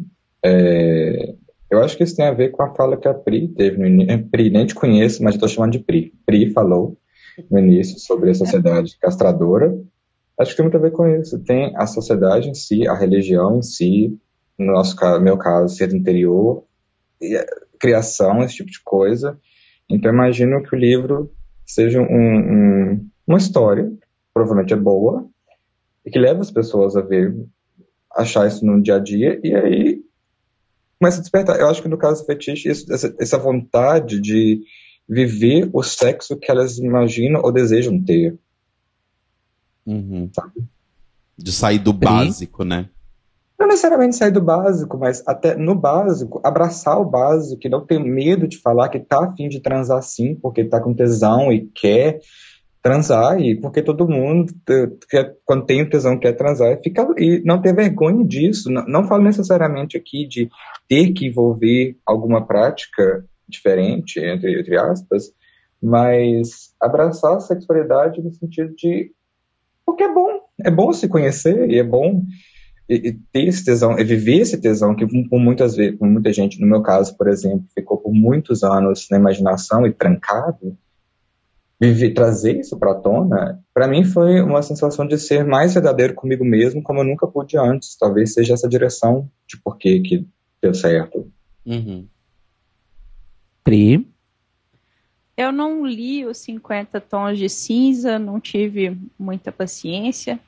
É, sabia, né, que era uma fanfic. Vi alguns trechos do filme, como aquela cena que virou um meme, né, que é quando o protagonista chega no quarto e aí ele a, ele fala com a Anastácia, ah, eu tenho gostos peculiares, você jamais me entenderia. Ah, sim, esse meme é maravilhoso. É muito bom. Mas assim, é, alguma, alguns elementos que eu sei da história me deixaram um pouco é, pensando que era tipo é, pornô de mamãe for dummies. Hum, Que existe esse esse gênero literário, né? O pornô de mamãe, Sabrina, né? Que é um- uma literatura erótica mais palatável para os padrões heteronormativos e com algumas questões machistas, né? uhum. Você tem questões que a Anastácia se submete no relacionamento, que ela é a protagonista do livro, mas ao mesmo tempo ela é, é- é tão submissa que é um, quase um relacionamento abusivo, assim. Então é um pouco é um pouco complexo, assim.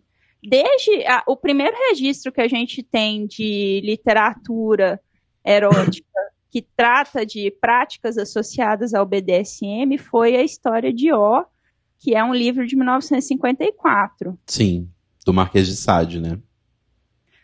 Não, a, a história de O não é do Marquês de Sade, não. Ah, não É é, da- do Sade? Não, é da Pauline.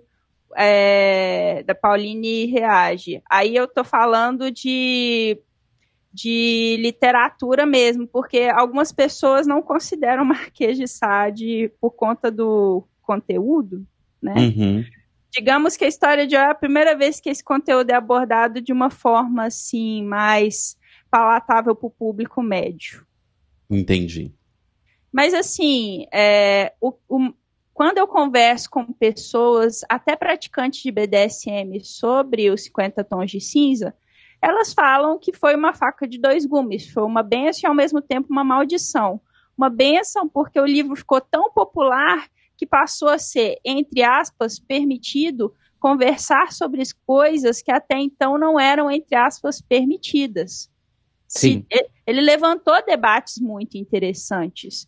E algumas pessoas que não faziam ideia que existia algo chamado BDSM souberam alguma coisa por meio disso e decidiram correr atrás de informação mais qualificada. Então ele tem esse mérito.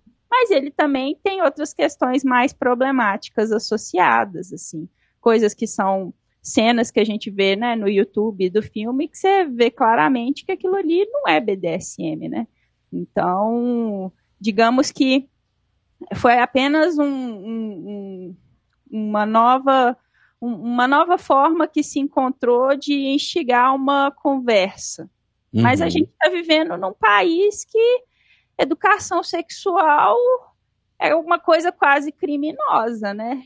A Sim. gente quase, a gente fala de sexo, a gente é quase criminalizado. E aí o governo investe dinheiro numa campanha de prevenção à gravidez na adolescência, dizendo para os adolescentes não transarem. Então, qualquer pingo de, de curiosidade a respeito disso já faz as pessoas imaginarem mais e até traz melhorias para o relacionamento delas. Sim. É, um- uma coisa que, que eu já li, assim, e eu até discuti com a minha mãe uma vez sobre, sobre isso. Eu nunca li o livro também, mas eu li, tipo, uma análise de uma pessoa que era praticante de BDSM, falando justamente isso que a Pri falou, tipo, que esse livro não é isso, sabe? Ele é outra coisa, ele é, tipo, ele tá glorificando um relacionamento abusivo. E o cara fez até uma relação no texto com um caso que aconteceu, não sei se vocês chegaram a ver, mas é, o Cairo comentou mais cedo do poop play, né, que é essa coisa de brincar, que é uma mistura entre o BDSM e o furry, assim, que é meio essa coisa de brincar que uma pessoa é um cachorro e ela tem o mestre, ela tem o filhote dela, ela tem o, o alpha dog, tem o beta dog, etc. E uma coisa que deu muita treta, porque um casal da, da aliás, era- é- eles eram um trisal da, acho que da Austrália ou da Nova Zelândia, se eu não me engano, que o cara que era o, o mestre, né, deles, o master, meio que obrigava, barra falava que era um tesão dele, barra empurrava pros, pros, pros, pros puppies dele é, fazer injeção de silicone no, no testículo, né, para as pessoas ficarem com o sacão gigante e tal. Nossa senhora. Porque tem essa coisa desse fetiche com essas partes do corpo meio gigantizadas, assim. E aí, o cara que era o alfa, né, o alfa dog dele lá, o cara morreu. Ele teve um infarto, se eu não me engano foi um infarto, e ele morreu com em decorrência a isso. E eles eram famosos, assim, de certa forma, nessa, cena gay de fetiche dentro do Tumblr e tal. E até hoje é, um, é uma coisa que ficou na comunidade, assim. Então, tipo, várias pessoas que eu sigo no Instagram são pessoas que têm essa coisa do pop play e tal. E é um. É um.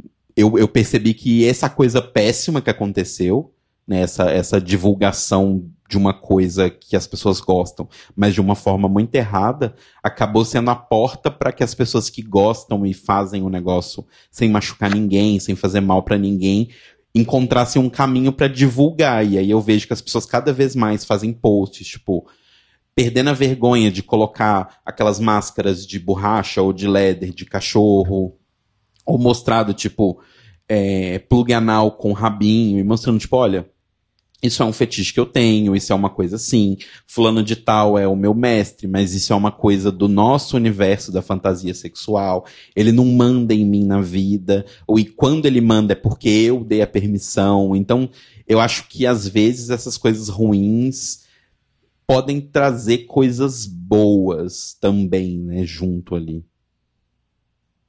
Hum.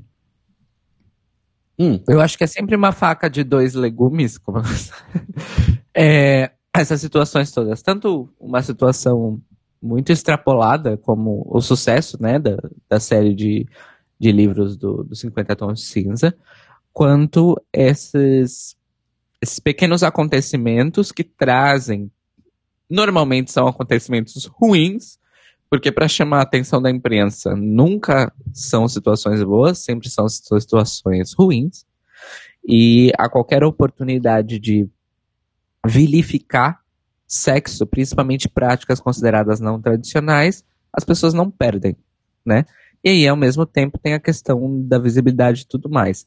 Sobre 50 tons de, de cinza especificamente, o que a Pri falou, eu também escutei dos meus amigos, de que ah, eles achavam interessante a questão de discutir, mas que uma das primeiras coisas que eles deixavam claro para as pessoas que chegavam para perguntar para eles, eh, estimuladas pelo conteúdo do 50 Tons de Cinza, era avisar que, olha, legal, você está interessado em BDSM, mas o que está naquele livro não é o que a gente faz. uhum. Isso não é BDSM. Isso é uma coisa que pode ser considerada similar, baseada, o que seja. Mas isso não é BDSM. É, e que algumas pessoas ficavam decepcionadas, na verdade. Porque algumas pessoas queriam aquilo que estava no livro, nas páginas. Elas queriam viver o que a personagem viveu e tudo mais. Então.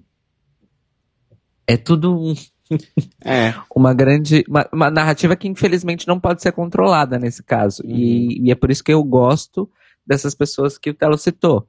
E das pessoas que vão pra internet, vamos dizer assim, é, difundir uma mensagem educativa.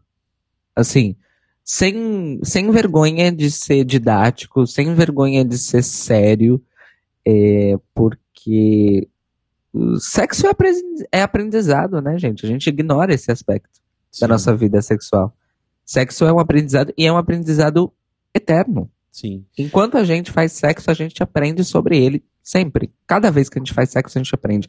Cada vez que a gente se masturba, a gente aprende. Uhum. Então, é, isso também tem que ser considerado, principalmente em práticas como o BDSM ou qualquer outro tipo de fetiche que envolva é, questões de segurança e questões de confiança, principalmente, né? Sim. É, então, e, e eu acho muito louco. Eu, eu não sei se é porque assim, eu, eu tô em contato com as pessoas certas, mas eu acho muito louco quando eu vejo alguém entrando nesse universo de fetiches no geral, mas acho que o maior, assim, que a gente vê é a questão do BDSM e as pessoas acham que é bagunça, sabe? Porque, tipo, eu acompanho o podcast da Pri, a, né? A Pri acho que é uma das pessoas que a gente pode citar que faz esse trabalho de botar a cara no sol pra educar as pessoas sobre sexo e falar sobre sexo. E eu amo a abertura do Oi Taradinhos e Taradinhas, sabe? Eu acho que é, é, é muito legal o trabalho que você faz, Pri, de, de, de tirar esse medo das pessoas de falar sobre isso, porque eu acho que isso é muito importante. E também porque o Brenner, que tá aqui com a gente, tipo, eu lembro de todo o processo do Brenner descobrindo o BDSM e como eu nunca vi na vida alguém estudando, tanto, acho que o Brenner estudava mais sobre o BDSM em si do que fazia, né? Ah, é que, só gente, essa foi a época que eu conheci o Marcelo, inclusive. Primeiro trabalho juntos. Saudades. Oi, Ana tudo bom? Sou designer também. Gosto de BDSM. Ah, aliás, deixa eu só fazer um adendo. Eu achei que você ia falar que o Brenner estudava mais BDSM do que as coisas da faculdade. Olha, Eu tô esperando isso também, mas não vou dizer, não vou negar. Não vou confirmar também. É, mas aqui, só para falar uma, uma coisa de, de experiência pessoal, eu não sou uma pessoa que produz conteúdo igual a Pri faz, ou outras pessoas fazem. Eu sou bem é, tímido nesse aspecto, eu sou bem. Inclusive, não vou escutar esse episódio porque não quero escutar minha voz gravada. Inclusive, desculpe, ouvintes. Mas. é, a minha surpresa maior foi, eu, vim, eu moro em Berlim, e aí é, essa ideia que Berlim, festa, drogas, ah, aqui tem um grupo, um clube para bandas de BDSM em geral. Foi o lugar, quando eu fui, foi o sexo mais consciente que tive em minha vida. Porque era um grupo de pessoas que nem cerveja tomava para poder não, é, não tirar o foco, não perder o controle. E como o Caio falou, era um, o grupo que comandava, que, que tinha é, esse clube, eles trabalhavam lá, né? Em bar ali, ajudando alguém, trazendo uma corda, trazendo alguma coisa. E eles também prestavam atenção. E os praticantes em si, a maioria deles se conheciam, era tipo visita de quintal, sabe? Ai, gente, vou ali sentar na sala e, sei lá, amarrar alguém. Eles se conheciam e todo mundo controlava, não no sentido babaca, mas perguntasse pedir alguma, via alguém que tentando desamarrar alguém e aí tava meio difícil desamarrar, porque na hora assim vinha alguém sempre ajudar, aí segurava a pessoa enquanto ela desamarrava, sei lá. E foi, as únicas pessoas que beberam cerveja ou eram porque elas estavam fazendo uma pausa e tava lá fumando cigarro, alguma coisa, ou era a galera que ia brincar com mijo, só que aí não envolvia bater, não envolvia eh, amarrar, justamente porque tinha o, con- tinha o álcool, tinha consumido o álcool. Então, Uhum. assim, foi extremamente consciente de tudo, de todas as ações. Fiquei muito impressionado. É, e isso eu acho bem legal, quando as pessoas conseguem é, aproveitar das coisas sem evitando o máximo possível de, de se machucar e machucar os outros, né? Isso. In- inclusive, o- isso me lembrou um assunto que, que tá a rolar agora nas, eh, no circuito das festas de sexo de São Paulo, que estão assumindo uma posição muito mais educativa, né? eh, de um ano e pouco para cá, eh, conseguindo fazer parcerias mesmo com a Secretaria Municipal de Saúde e promovendo discussões e campanhas dentro das festas e tal, eh, que é uma coisa que ninguém imaginava que ia rolar e tá a rolar. Mas agora uma discussão sobre uma coisa que é um fetiche e que é um fetiche que é muito tabu dentro da comunidade das pessoas que circulam nos fetiches, que é o sexo aditivado, né, na linguagem popular do Brasil, mas é sexo sob efeito de drogas específicas, no caso. É, e que também para isso, que pode soar uma coisa completamente oposta de consciência, mas também para isso há é, medidas de segurança, no caso, redução de danos, não é? Que é uma coisa que já se faz para pessoas que consomem drogas de qualquer tipo, ponto. Mas na atividade sexual, como tem, de novo, uma, uma questão de segurança, é, uma questão, um fator de imprevisibilidade, querendo ou não, porque o comportamento e a mente das pessoas está alterada, mas existe também um jeito de você deixar essa prática, vários jeitos, na verdade, de você deixar essa prática segura para todas as pessoas envolvidas e ainda assim ter a brisa, a vibe, o que seja. Então, eu realmente acho que às vezes, às vezes, nós deveríamos prestar muito mais atenção sobre como são feitas as práticas dos vários fetiches por pessoas educadas, educadas no sentido de informadas, né? Uh, não de polidas. Mas porque eu acho que tem vários desses aspectos que o Brenner falou, que a Pri falou, sobre consciência, sobre conversa, sobre diálogo, que uh, nós esquecemos que também fazem parte do sexo básico, ou não fetichista, ou vanilla, ou o que seja. Uhum. Sim. E eu acho que tem muito para ser aprendido no mundo dos, das práticas fetichistas que nós poderíamos trazer com certeza para o sexo vanilla, vamos dizer assim. Nesse caso, eu acho, se for pensar, por exemplo, você vai dançar numa festa, você bebe cerveja, você toma um êxtase, sei lá, e aproveita para raves, parties, essas festas florestas, essas coisas todas. Todos têm um tipo de droga que às vezes é consumido para modificar a experiência, às vezes melhorar o que for. E acho que é um campo, eu falo, a droga existe, é como ser consumida. Não estou aqui para fazer propaganda no sentido de faço, não, é uma questão de desejo. Mas, por exemplo, só um pouco, você me lembrou disso, de medidas que podem ser feitas, só um pouco de exemplo para as pessoas. É, eu não acho que é uma coisa que deve ser misturado com corda, com amarrar, com controle de respiração, com esse tipo de coisa, porque são coisas que realmente você tem que estar consciente para sentir se seu braço não está dormente, para sentir né, se você está respirando, esse tipo de coisa. Mas não é uma coisa que eu acho que deve ser feita em clubes também, porque aí você perde controle de gente, perde controle em questão de quantidade. Mas uma coisa Sim. você feita em casa, uma coisa, uma coisa engraçada, deixa do lado de casa sempre uma garrafa de água, deixa umas frutas, tá? Um pouquinho de açúcar no meio da coisa, porque sessões demoram. Já tive sessões que foram de meio-dia até as quatro da manhã, e no meio a gente parava para comer mexerica, porque, né, comer alguma coisa. E, pois é, esse tipo de coisa, da, consciência nesse sentido. Você tá num, em casa, não tá numa festa, é um ambiente com as pessoas que você convidou, que você conversou, que você se sente à vontade estando com elas, né, para também não, não rolar aquela bad trip. E que nesse contato não vai vir pessoas externas, não terão externos que serão convidados de surpresa. E aí as práticas foram, sei lá, penetração, ou dildos, ou com esse tipo de coisa. E assim, imagino, eu, eu tenho a opinião de ser práticas válidas sim, contanto que seja consciente Sim. e não exagerado.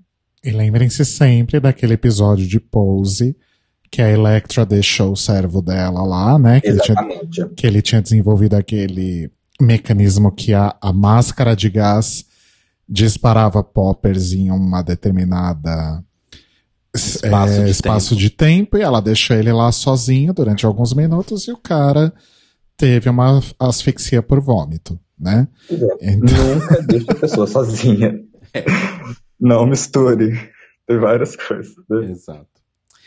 E agora, pra gente já caminhar aqui pro nosso final, eu queria que vocês, começando pela Pri, dessem um conselho aí para as pessoas que estão ouvindo a gente, a Pri, que é essa rainha dos conselhos lá no Sexo Explícito, um conselho para as pessoas que estão com dificuldade ou de entender o próprio fetiche, ou tem uma vergonha muito própria, ou às vezes já aceitaram para elas mesmas, mas estão com dificuldade de falar pro parceiro, né, e de realizar esse fetiche.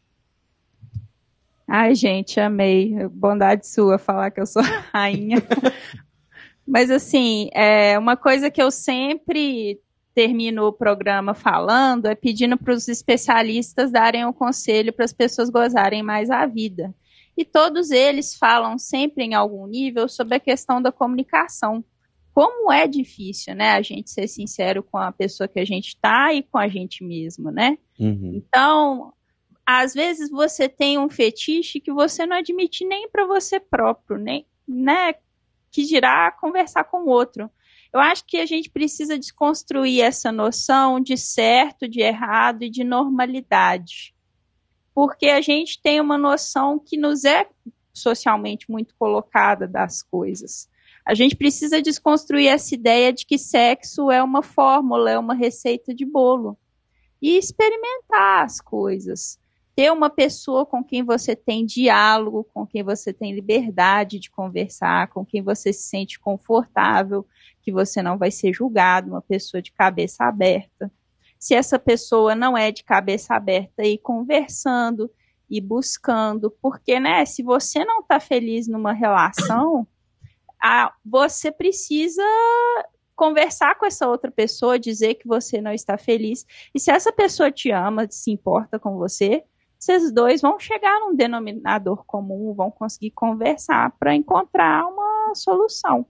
Então, assim, o meu conselho seria é, sempre busque parceria com pessoas que estejam dispostas a te respeitar e a te escutar. Arrasou. Brenner? Olha, o meu conselho seria gasta tempo com você mesmo. Pega os fetiches que você tem, que você não tem coragem de admitir, igual a Pri acabou de falar, desconstrói, vê no mais básico o que, que é, você gostaria mesmo, feito com você, você gostaria de ver ser feito. E no, no possível também, experimenta, mas experimenta sozinho. Compra aquela roupa que você acha sexy, sim, experimenta sim, vai relacionar com você mesmo em frente ao espelho, te acha, se achando gostoso, sim, vai experimentando na medida do possível, até o ponto que se acha, se, se sente confortável o suficiente para falar com alguém, ou, ou parceiro, parceira, cônjuge, né, ou com alguém, e no caso, no, no meio tempo, existe também livros sobre que, é, que são literaturas interessantes sobre o mundo, obedecendo códigos de conduta, simbologia, esse tipo de coisa. Inclusive, eu tenho um para indicar, indicar agora ou depois? Pode indicar. Um que eu vou indicar, vou dar para o Marcelo o link. Eu comprei ele aqui, então eu, tenho, eu achei ele só em inglês. Chama é, The Leather Boy Handbook, que é uma tradução literária, é, literal minha. É, o livro de bolso do boy de couro. Amo. Que é, é o autor ele descreve a partir da experiência pessoal. É, o autor chama Vincent Andrews.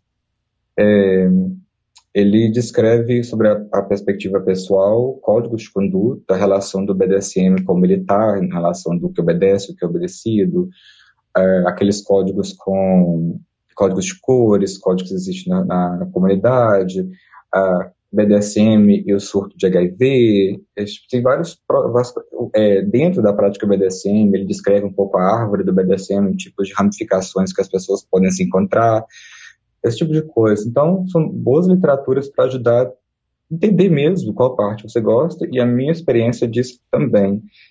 Se a pessoa do relacionamento, por exemplo, te fez de babaca porque você tem um fetiche, olha, tem outras pessoas do mundo que vão te aceitar. Arrasou. Fantástico. Cairinho? Conselho? Ué, Eu? se você quiser dar um conselho. Ai, gente, uh, meu conselho é que vocês escutem o conselho da Pri e do Brenner. Mais uma vez, volta, volta no, no player e escutem mais uma vez a fala dos dois, que é pra fixar bem. Arrasou. Rodrigo Leite Cruz. Nossa, eu não tenho nem o que falar depois de Brenner e Pri, tô aqui. Só uma coisa que talvez eu adicionaria, ou não, porque acho que o Bre falou muito disso, né? Que é o busque o conhecimento, né? Porque. ET Bilu. Porque às vezes você pensa. Às vezes você se descobre é, reconhecendo um fetiche que você tem que você nem imaginava, ou sei lá, ou que você não entende muito bem. E às vezes você pode acabar ficando com medo, ou se culpando, ou pensando, nossa, eu realmente gosto disso. Justo eu, ah. Sabe, umas coisas assim, umas Uhum. paranoias dessas. Então eu acho que o primeiro passo é justamente você se conhecer, né?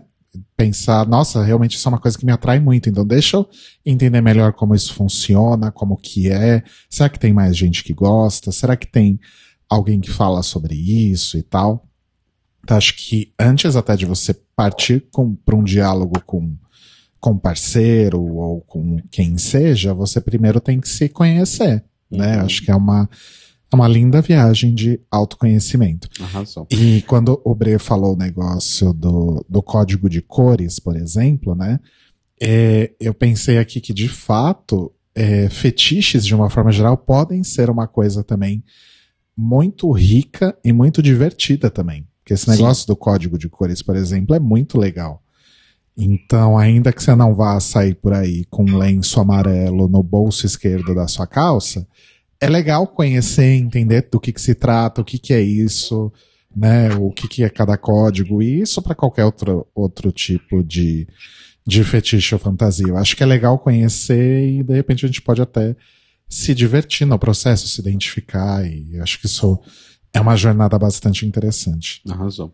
Ah, E- eu, eu, na verdade, eu tenho um conselho. Hum, Puxando, puxando o conselho do Rodrigo, eu queria complementar a questão do autoconhecimento, que é o seguinte.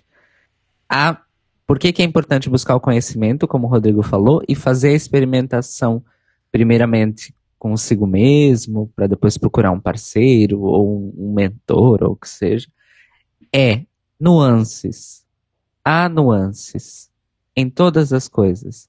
E talvez você acabe por descobrir uma nuance que é só sua, que você não descobre nas outras. Só que você só vai poder fazer isso se você juntar o conhecimento que você vai adquirir com a sua própria experimentação. E outra coisa, existem eh, basicamente duas linhas do, do, no aspecto psicológico das pessoas na relação da personalidade que elas têm no dia a dia e, das, e da persona, talvez, que elas assumem numa situação de fetiche. A primeira é a extensão da própria personalidade. E a outra é o espelho. Então, não tenha medo se você descobrir que você gosta de agir numa situação de fetiche totalmente oposta à sua personalidade no resto da sua vida. Isso não é errado, isso não é um problema, você só precisa saber navegar e pode ter certeza que vai ser uma experiência de autoconhecimento muito, muito rica, porque talvez você descubra que você não é aquela pessoa que você é no sentido de que a sua parede é essa que está na sua frente. Talvez você possa quebrar essa parede, tem outras uhum. a seguir. E para quem tem fetiches que são extensão da personalidade, é um mergulho em si mesmo e uau, é uma experiência tão rica quanto. Mas não Sim. tenha medo. Sim. É, Ah, a minha colocar dica. Uma coisinha que eu esqueci, rapidinho. Pode. Diga, Bre. Tem um, exercício, tem um exercício que eu, que eu comecei a fazer que eu achei ele bem legal em relação a se descobrir. É quando eu tinha, quando eu imaginava o que eu gostava, eu buscava da situação, buscava fotos, pornô, cartoon, o que for. Então aquela coisa toda, tinha aquela hora comigo, batia uma punheta gostosa, gozava. Depois que eu gozei, depois que o tesão acabou, eu continuei achando aquilo interessante. As coisas que eu continuei, descobri que eram os fetiches que eu tinha. Olha, justo. Excelente técnica. É uma boa técnica. Bom, a minha dica, eu acho que. Pensando em steps, assim, ela tá antes da de vocês, quatro. Que é se permita, do tipo. Sei lá, de vez em quando, tá afim de bater uma siririca, bater uma punheta. Entra na internet, cara. A internet é um mundo muito louco e tem muita coisa. E assim, eu acho que a gente muitas vezes por medo da sociedade, ou por medo do que a gente vai descobrir, ou por medo do parceiro, ou por sei lá o quê, a gente tem muito medo de conhecer coisa nova. E eu acho que, talvez por ser um, um dos meus fetiches, mas assim, eu acho que conheça coisas novas, sabe? Do tipo, sei lá, você tá lá, com o dedinho na perereca, a mão no pau, entra numa aba que você nunca entrou de pornô. Entra no Tumblr, entra no, no, Pornhub da vida. Hum, ok, vou ver essas coisas aqui. E sei lá, se descubra e não tenha medo de explorar a sua sexualidade. E perca um pouco esse medo que a gente tem de pensar em sexo como uma coisa que todo mundo faz. E eu acho que vai te ajudar, inclusive, a se por algum momento você já teve vontade ou é, uma, uma- uma- um ímpeto ali de fazer kink shaming com alguém, de rir de alguém ou de não entender o fetiche de alguém, eu acho que talvez explorar vai te ajudar a perceber que somos pessoas e somos todos diferentes, cada um à sua maneirinha. Então eu acho que explorar é uma forma muito boa de conhecer outros, outros contextos que não só o seu. Assim, eu acho que é sempre válido.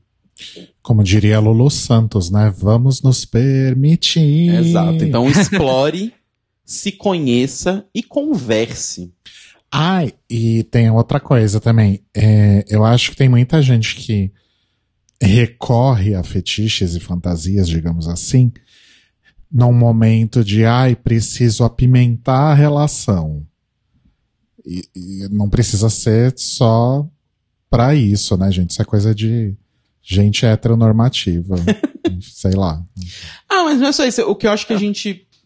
o- os fetiches mais legais, eu acho que você percebe, é uma coisa muito sua. A outra pessoa tá ali junto, ela tá, tá impelida, mas eu acho que tem muito sobre você se descobrir, sabe? Você entender o que você gosta, você entender o que conversa com o que a outra pessoa gosta.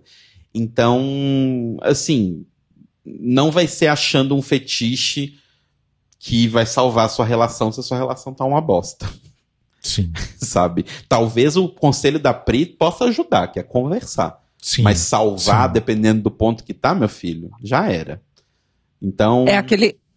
É aquela questão, né? Se você tá disposto a educar, pontos pela função social. Se você não tá disposto a educar e quer cortar aquilo naquele momento e nunca mais falar com aquela pessoa, o que seja, pontos pela autopreservação.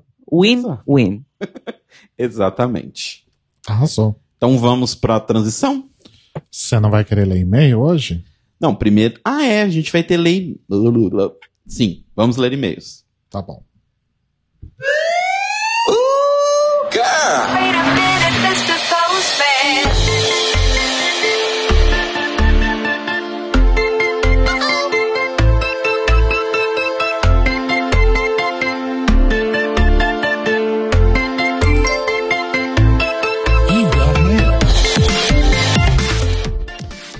vamos lá, eu tinha até esquecido do menino dos e-mails.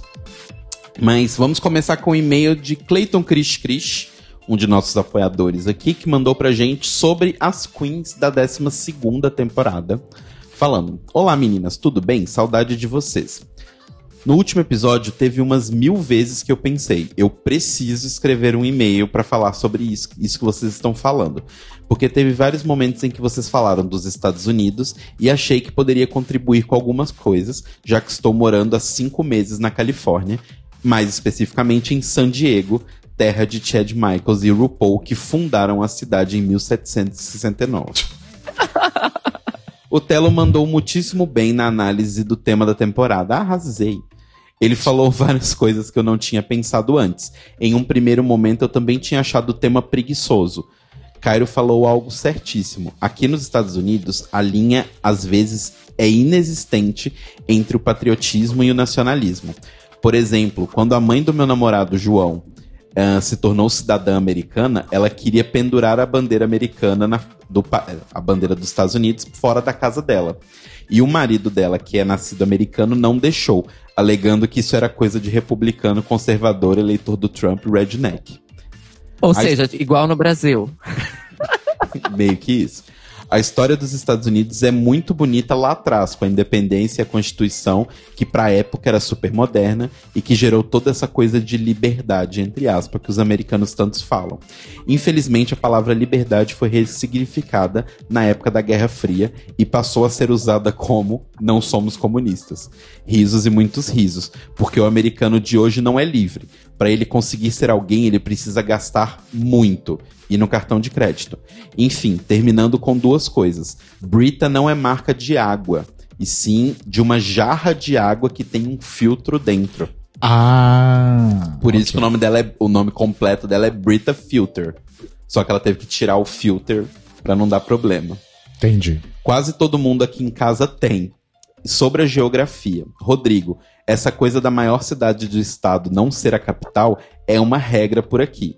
Nova York não é a capital de Nova York, Miami não é a capital da Flórida, Los Angeles não é a capital da Califórnia, Dallas não é a capital do Texas e assim é em praticamente todos os estados. Eu fico chocado. É, pois é. Ah, e a Springfield dos Simpsons, segundo os criadores da série, fica no Oregon. Aliás, Springfield é o nome, de o nome da capital do estado do Illinois, onde fica Chicago, que também não é a capital do seu estado. Eu também acho estranho que putas cidades como essas não sejam capitais. Mas sabiam que tem dois estados brasileiros assim? A maior cidade do Espírito Santo não é Vitória, e sim Serra. E a maior cidade de Santa Catarina não é Florianópolis, e sim Joinville. Também conhecida como Joinville. Ahn, ah, meus apelidos pras drags. É Jack Cox, Jaqueline Pintos, Jen, Cláudia Sentalá. E antes que eu me esqueça, o alguém que respondeu o tweet review da Jen dizendo que a próxima Queen seria Feb fui euzinha. Eu fui um dos primeiros a responder, as- é, a responder e as minhas mentions ficaram cheias de gays do mundo inteiro. Parecia as DMs de um padrãozinho branco qualquer. Espero que vocês leiam meu e-mail no ar, mesmo sendo gigantesco, porque agora eu sou uma Ilse Scamparini internacional, meu amor. Beijos, Clayton is amores! American, American, American, American. American. Clayton Vocês sabem- American. American. Oi. Red, white and blue. É, tem uma coisa que o, que o Chris Chris não disse. Ah, eu não sei se é o bairro que ele mora, não sei se é a região, não sei dizer. Mas o lugar que ele mora, especificamente, se chama Escondido. Hum, Olha só. despacito. Então ele, ele, ele elevou a máxima do você não mora, se esconde a outro nível. Olha só. Beijos pro Cris Cris e pro João também. Sim. Agora um comentário que foi feito lá no nosso site pelo Petrus Francisco. Olá, bibliotecárias maravilhosas. Estou mandando essa mensagem só para enaltecer os episódios mais recentes. Amo os episódios de Drag Race, mas amo igualmente os episódios spin-off. Agradeço a salvação que foi esse episódio de Queens of Drag, pois me salvou da tertura que seria assistir. Arrasaram fiatos. Infelizmente, não estou mais conseguindo acompanhar ao, acompanhar ao vivo na segunda. Sinto muita falta. Entretanto, acordo feliz na terça, sabendo que terei vocês no meu feed. Mando mensagem também para enaltecer Sam. Os comentários dele foram engraçadíssimos e parecia super natural no podcast. Uma bibliotecária nata. Meu, movimento, meu momento favorito foi ao final do podcast, quando o tempo já havia estourado, mas todos queriam fazer o Correio Elegância. Sam grita: Não vou mais interromper, interrompendo desse jeito a vinheta do Correio. Beijos e um cheiro, Petros. Beijinhos, Petro. Obrigado pelo Beijinhos, comentário. Petro. Beijos Petros e beijos Sam também. Sim. E, rapidinho, no YouTube a gente recebeu um comentário lá no vídeo de Queens of Drag, né, no programa de Queens of Drags, do Vinícius Azolin dizendo: Eu amei Sam e o episódio. Parabéns pelo trabalho maravilhoso. Está difícil acompanhar ao vivo, mas escuto depois. Abraços e beijinhos. Beijinhos pra você também, meu amor, Vinícius. Beijos, Vinícius. E esses foram os e-mails de hoje. Se você quiser comentar com a gente sobre as coisas, falar as merdas que a gente falou, nesse episódio, inclusive, eu acho que eu quero chamar as pessoas pra falar sobre fetiche, falar sobre situações que aconteceram com vocês. É, porque esse não precisa e a gente não quer que seja o nosso último episódio falando sobre sexo, né? Então a gente quer que a gente fale mais sobre esse assunto, então mandem e-mails pra gente em contato@thelibrariesopen.com.br ou entrem lá no nosso site thelibrariesopen.com.br e deixem um comentário no post deste episódio. No Twitter e no Instagram nós somos o Tlio Podcast e você também pode comentar no nosso canal do YouTube. Arrasou. Fiato. Vamos pra, vamos pra finalização, então. Vamos.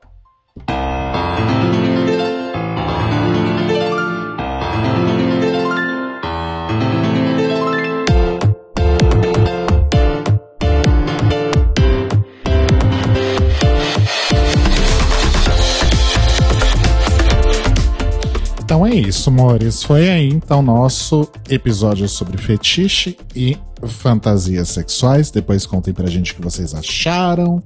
E espero que a gente tenha a oportunidade de fazer outros mais pra frente também, porque é um tema que rende, né? Exato. E agradecer muito a nossos convidados maravilhosos. Brenner Guerra, que está lá na Alemanha. Na Alemanha. Ah, agora devem ser meia-noite aí?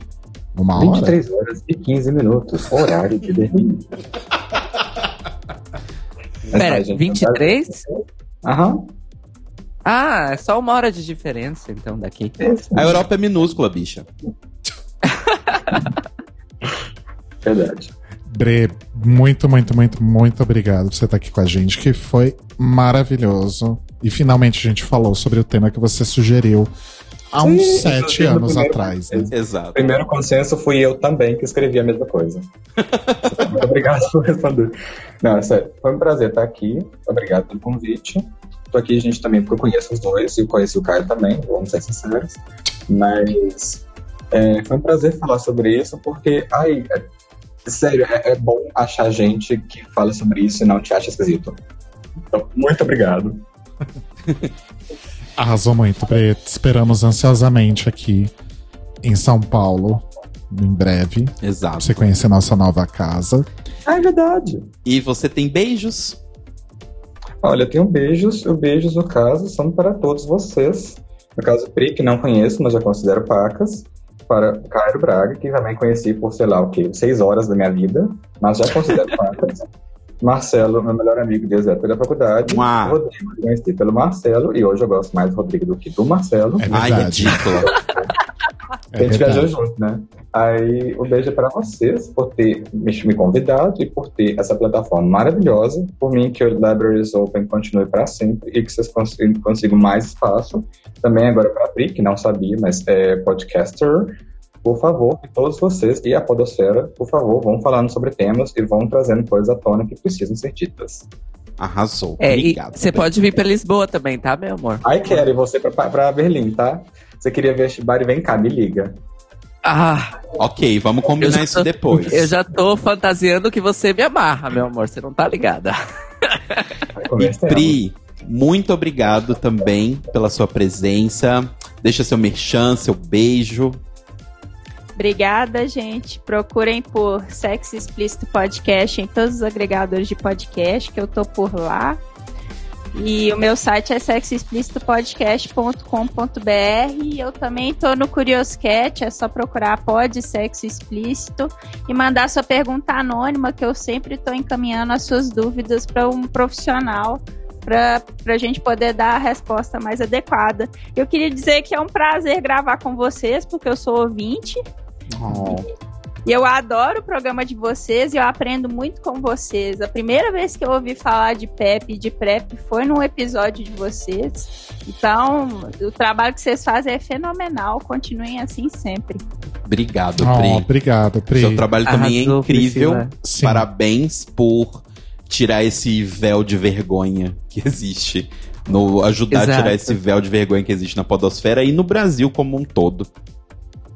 E assim, gente, Que? sem vergonha. Sim. Arrasou, Pri? Pri. Parabéns pelo trabalho. Obrigada. É, E cara, beijos. Ah, você tem beijos, Pri? Para todos os 7 milhões de brasileiros que me amam. Não, só, só pro meu namorado, Mogli, que eu amo muito, que foi uma pessoa que mudou minha vida. Só isso. Oh, beijos Priscila, pro Mogli. beijos pro Léo Mogli, maravilhoso. Eu tenho uma, uma pergunta pra te fazer. Você não tem um certo evento pra divulgar, não? Ah, é verdade. A louca. Gente, em Belo Horizonte nós realizaremos o quinto encontro mineiro de ouvintes e podcasters nos dias 15 e 16 de maio. Quem estiver por Belo Horizonte, cercanias, ou até se você está em Berlim, tiver a fim de vir para Belo Horizonte, vem. a gente vai falar sobre coisas muito legais da podosfera e sobre comunicação e mídia como um todo. Venham. Arrasou. Como é que é o nome do evento mesmo, Pri? Uai, pode! Eu amo, porque eu acho simplesmente genial. Simplesmente genial. Agora que eu entendi. Adorei. É. Amo. E, Inclusive, gente, e- provavelmente, eu e Rodrigo Cruz estaremos no iPod desse ano, finalmente. É, finalmente! Uhul! Então, vamos E nos pra- encontrar lá. Pra saber tudo sobre o iPod, sigam arroba o iPod, tanto no Instagram como no Twitter, que eu tô sabendo que as fases da pré-produção estão evoluindo e já já tem divulgação de de conteúdos. Amores, fiquem ligadinhos. Sim. A gente vai estar lá e a gente vai levar um, um cardboard do Cairo em tamanho real, Tipo a S de papelão, só que é o Cairo de papelão. com um iPad colado na cara pra ele poder ver e se comunicar com as pessoas também. Ai, exato. Ai, é louca. Cairo Braga, beijos e recados. Ah, eu quero mandar grandes beijos pra Brenner, pra Priscila. Muito obrigado por terem topado essa gravação aqui feita em três fusos horários diferentes. Conseguimos. exato. E graças a vocês. E voltem sempre. E um beijos pra todos os nossos ouvintes. E mais beijos pra todos os nossos apoiadores. E beijinhos. Razão. Meus Pelo- beijos também para as nossas queridas convidadas. E beijos para nossos ouvintes. E eu quero indicar para todo mundo para ver essa série do Explicando da Vice lá que tá no Netflix, que é uma série bem, bem divertida, uns infográficos muito legais, muito bonitos. E inclusive é a série, o, todos os episódios são narrados pela Janelle Monet. Então tem esse, esse, esse plus a mais aí. Sim. Arrasou. É, meus beijos também são pro Bre e pra Pri. Obrigado mais uma vez. Beijos também pra Cairo Braga, pra Telo Caetano. E um beijo especial pro nosso querido Matt Mad Dog, também conhecido como Little Red, lá do podcast Próxima Faixa, que recomendou a gente, né, para seus ouvintes. Então, beijos pra ele e ouçam lá o Próxima Faixa. E beijos pra Sam também, que tá fazendo um trabalho maravilhoso nas nossas Verdade. redes sociais. E, Maravilhosa. e ajudando também a gente a se conectar com mais pessoas e mais ouvintes e mais podcasters, graças a esse trabalho. É isso. Então, bom, então é isso. É isso. Então tá bom, amores. Então, ai, a gente, o que, que a gente vai falar semana que vem? A gente já sabe? A gente já sabe. Semana que vem, terminando aí o nosso, no- nosso ciclo de preparação para para RuPaul em 2020, a gente vai falar do nosso último colocado, porém sempre lembrado na nossa votação. E vamos falar sobre a primeira temporada de Drag Race Thailand. Que é uma coisa que muita gente pediu também. Exato. Foi o, então, foi o último na- colocado, mas muito lembrado por várias pessoas. Sempre, há muito tempo. Exato. É isso. Então a gente volta semana que vem, amores. Beijos. Beijo! Mua. Beijinhos.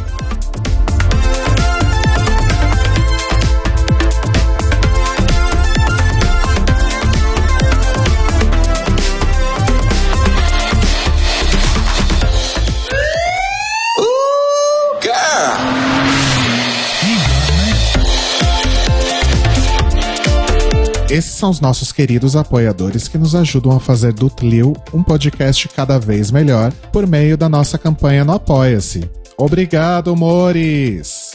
Rafa Bibi, Sam, Panza Lamotkova, Ivan Ribeiro, Tonho Esteves, Leandro Bacelar, Tiago Querentino, Fúvio Balsalobre, Sérgio Araújo, Thaís Alves, Fred Pavão, Lucas Alves Romeiro, Gui Gonçalves, Lia Brandão, Jean Prado, Cleiton Cris Cris, Pandora, Maíra Bueno, Inês Barreto, Cacita Alves, Bia Souza, Valdi, Manuel Carneiro, Letícia Ferreira, Mário Bezerra, Vitor Vila Verde, Arthur Mois, Raboni Santos, Vini Souza, Edgar Torres, Malu Vieira, Inoue, Duda Zanini, Luiz Oeste, Juliano Lopes, Brenner Guerra, Tata Finoto, Malcolm Bauer. Pietro, E se você quer ouvir o seu nome no final de todos os nossos episódios, vai lá em apoia.se barra The Library is Open, confira as nossas metas, escolha suas recompensas e se torne uma apoiadora do The Library is Open. Este podcast faz parte do movimento LGBT Podcasters. Conheça outros podcasts através da hashtag LGBT Podcasters ou do site www.lgbtpodcasters.com.br.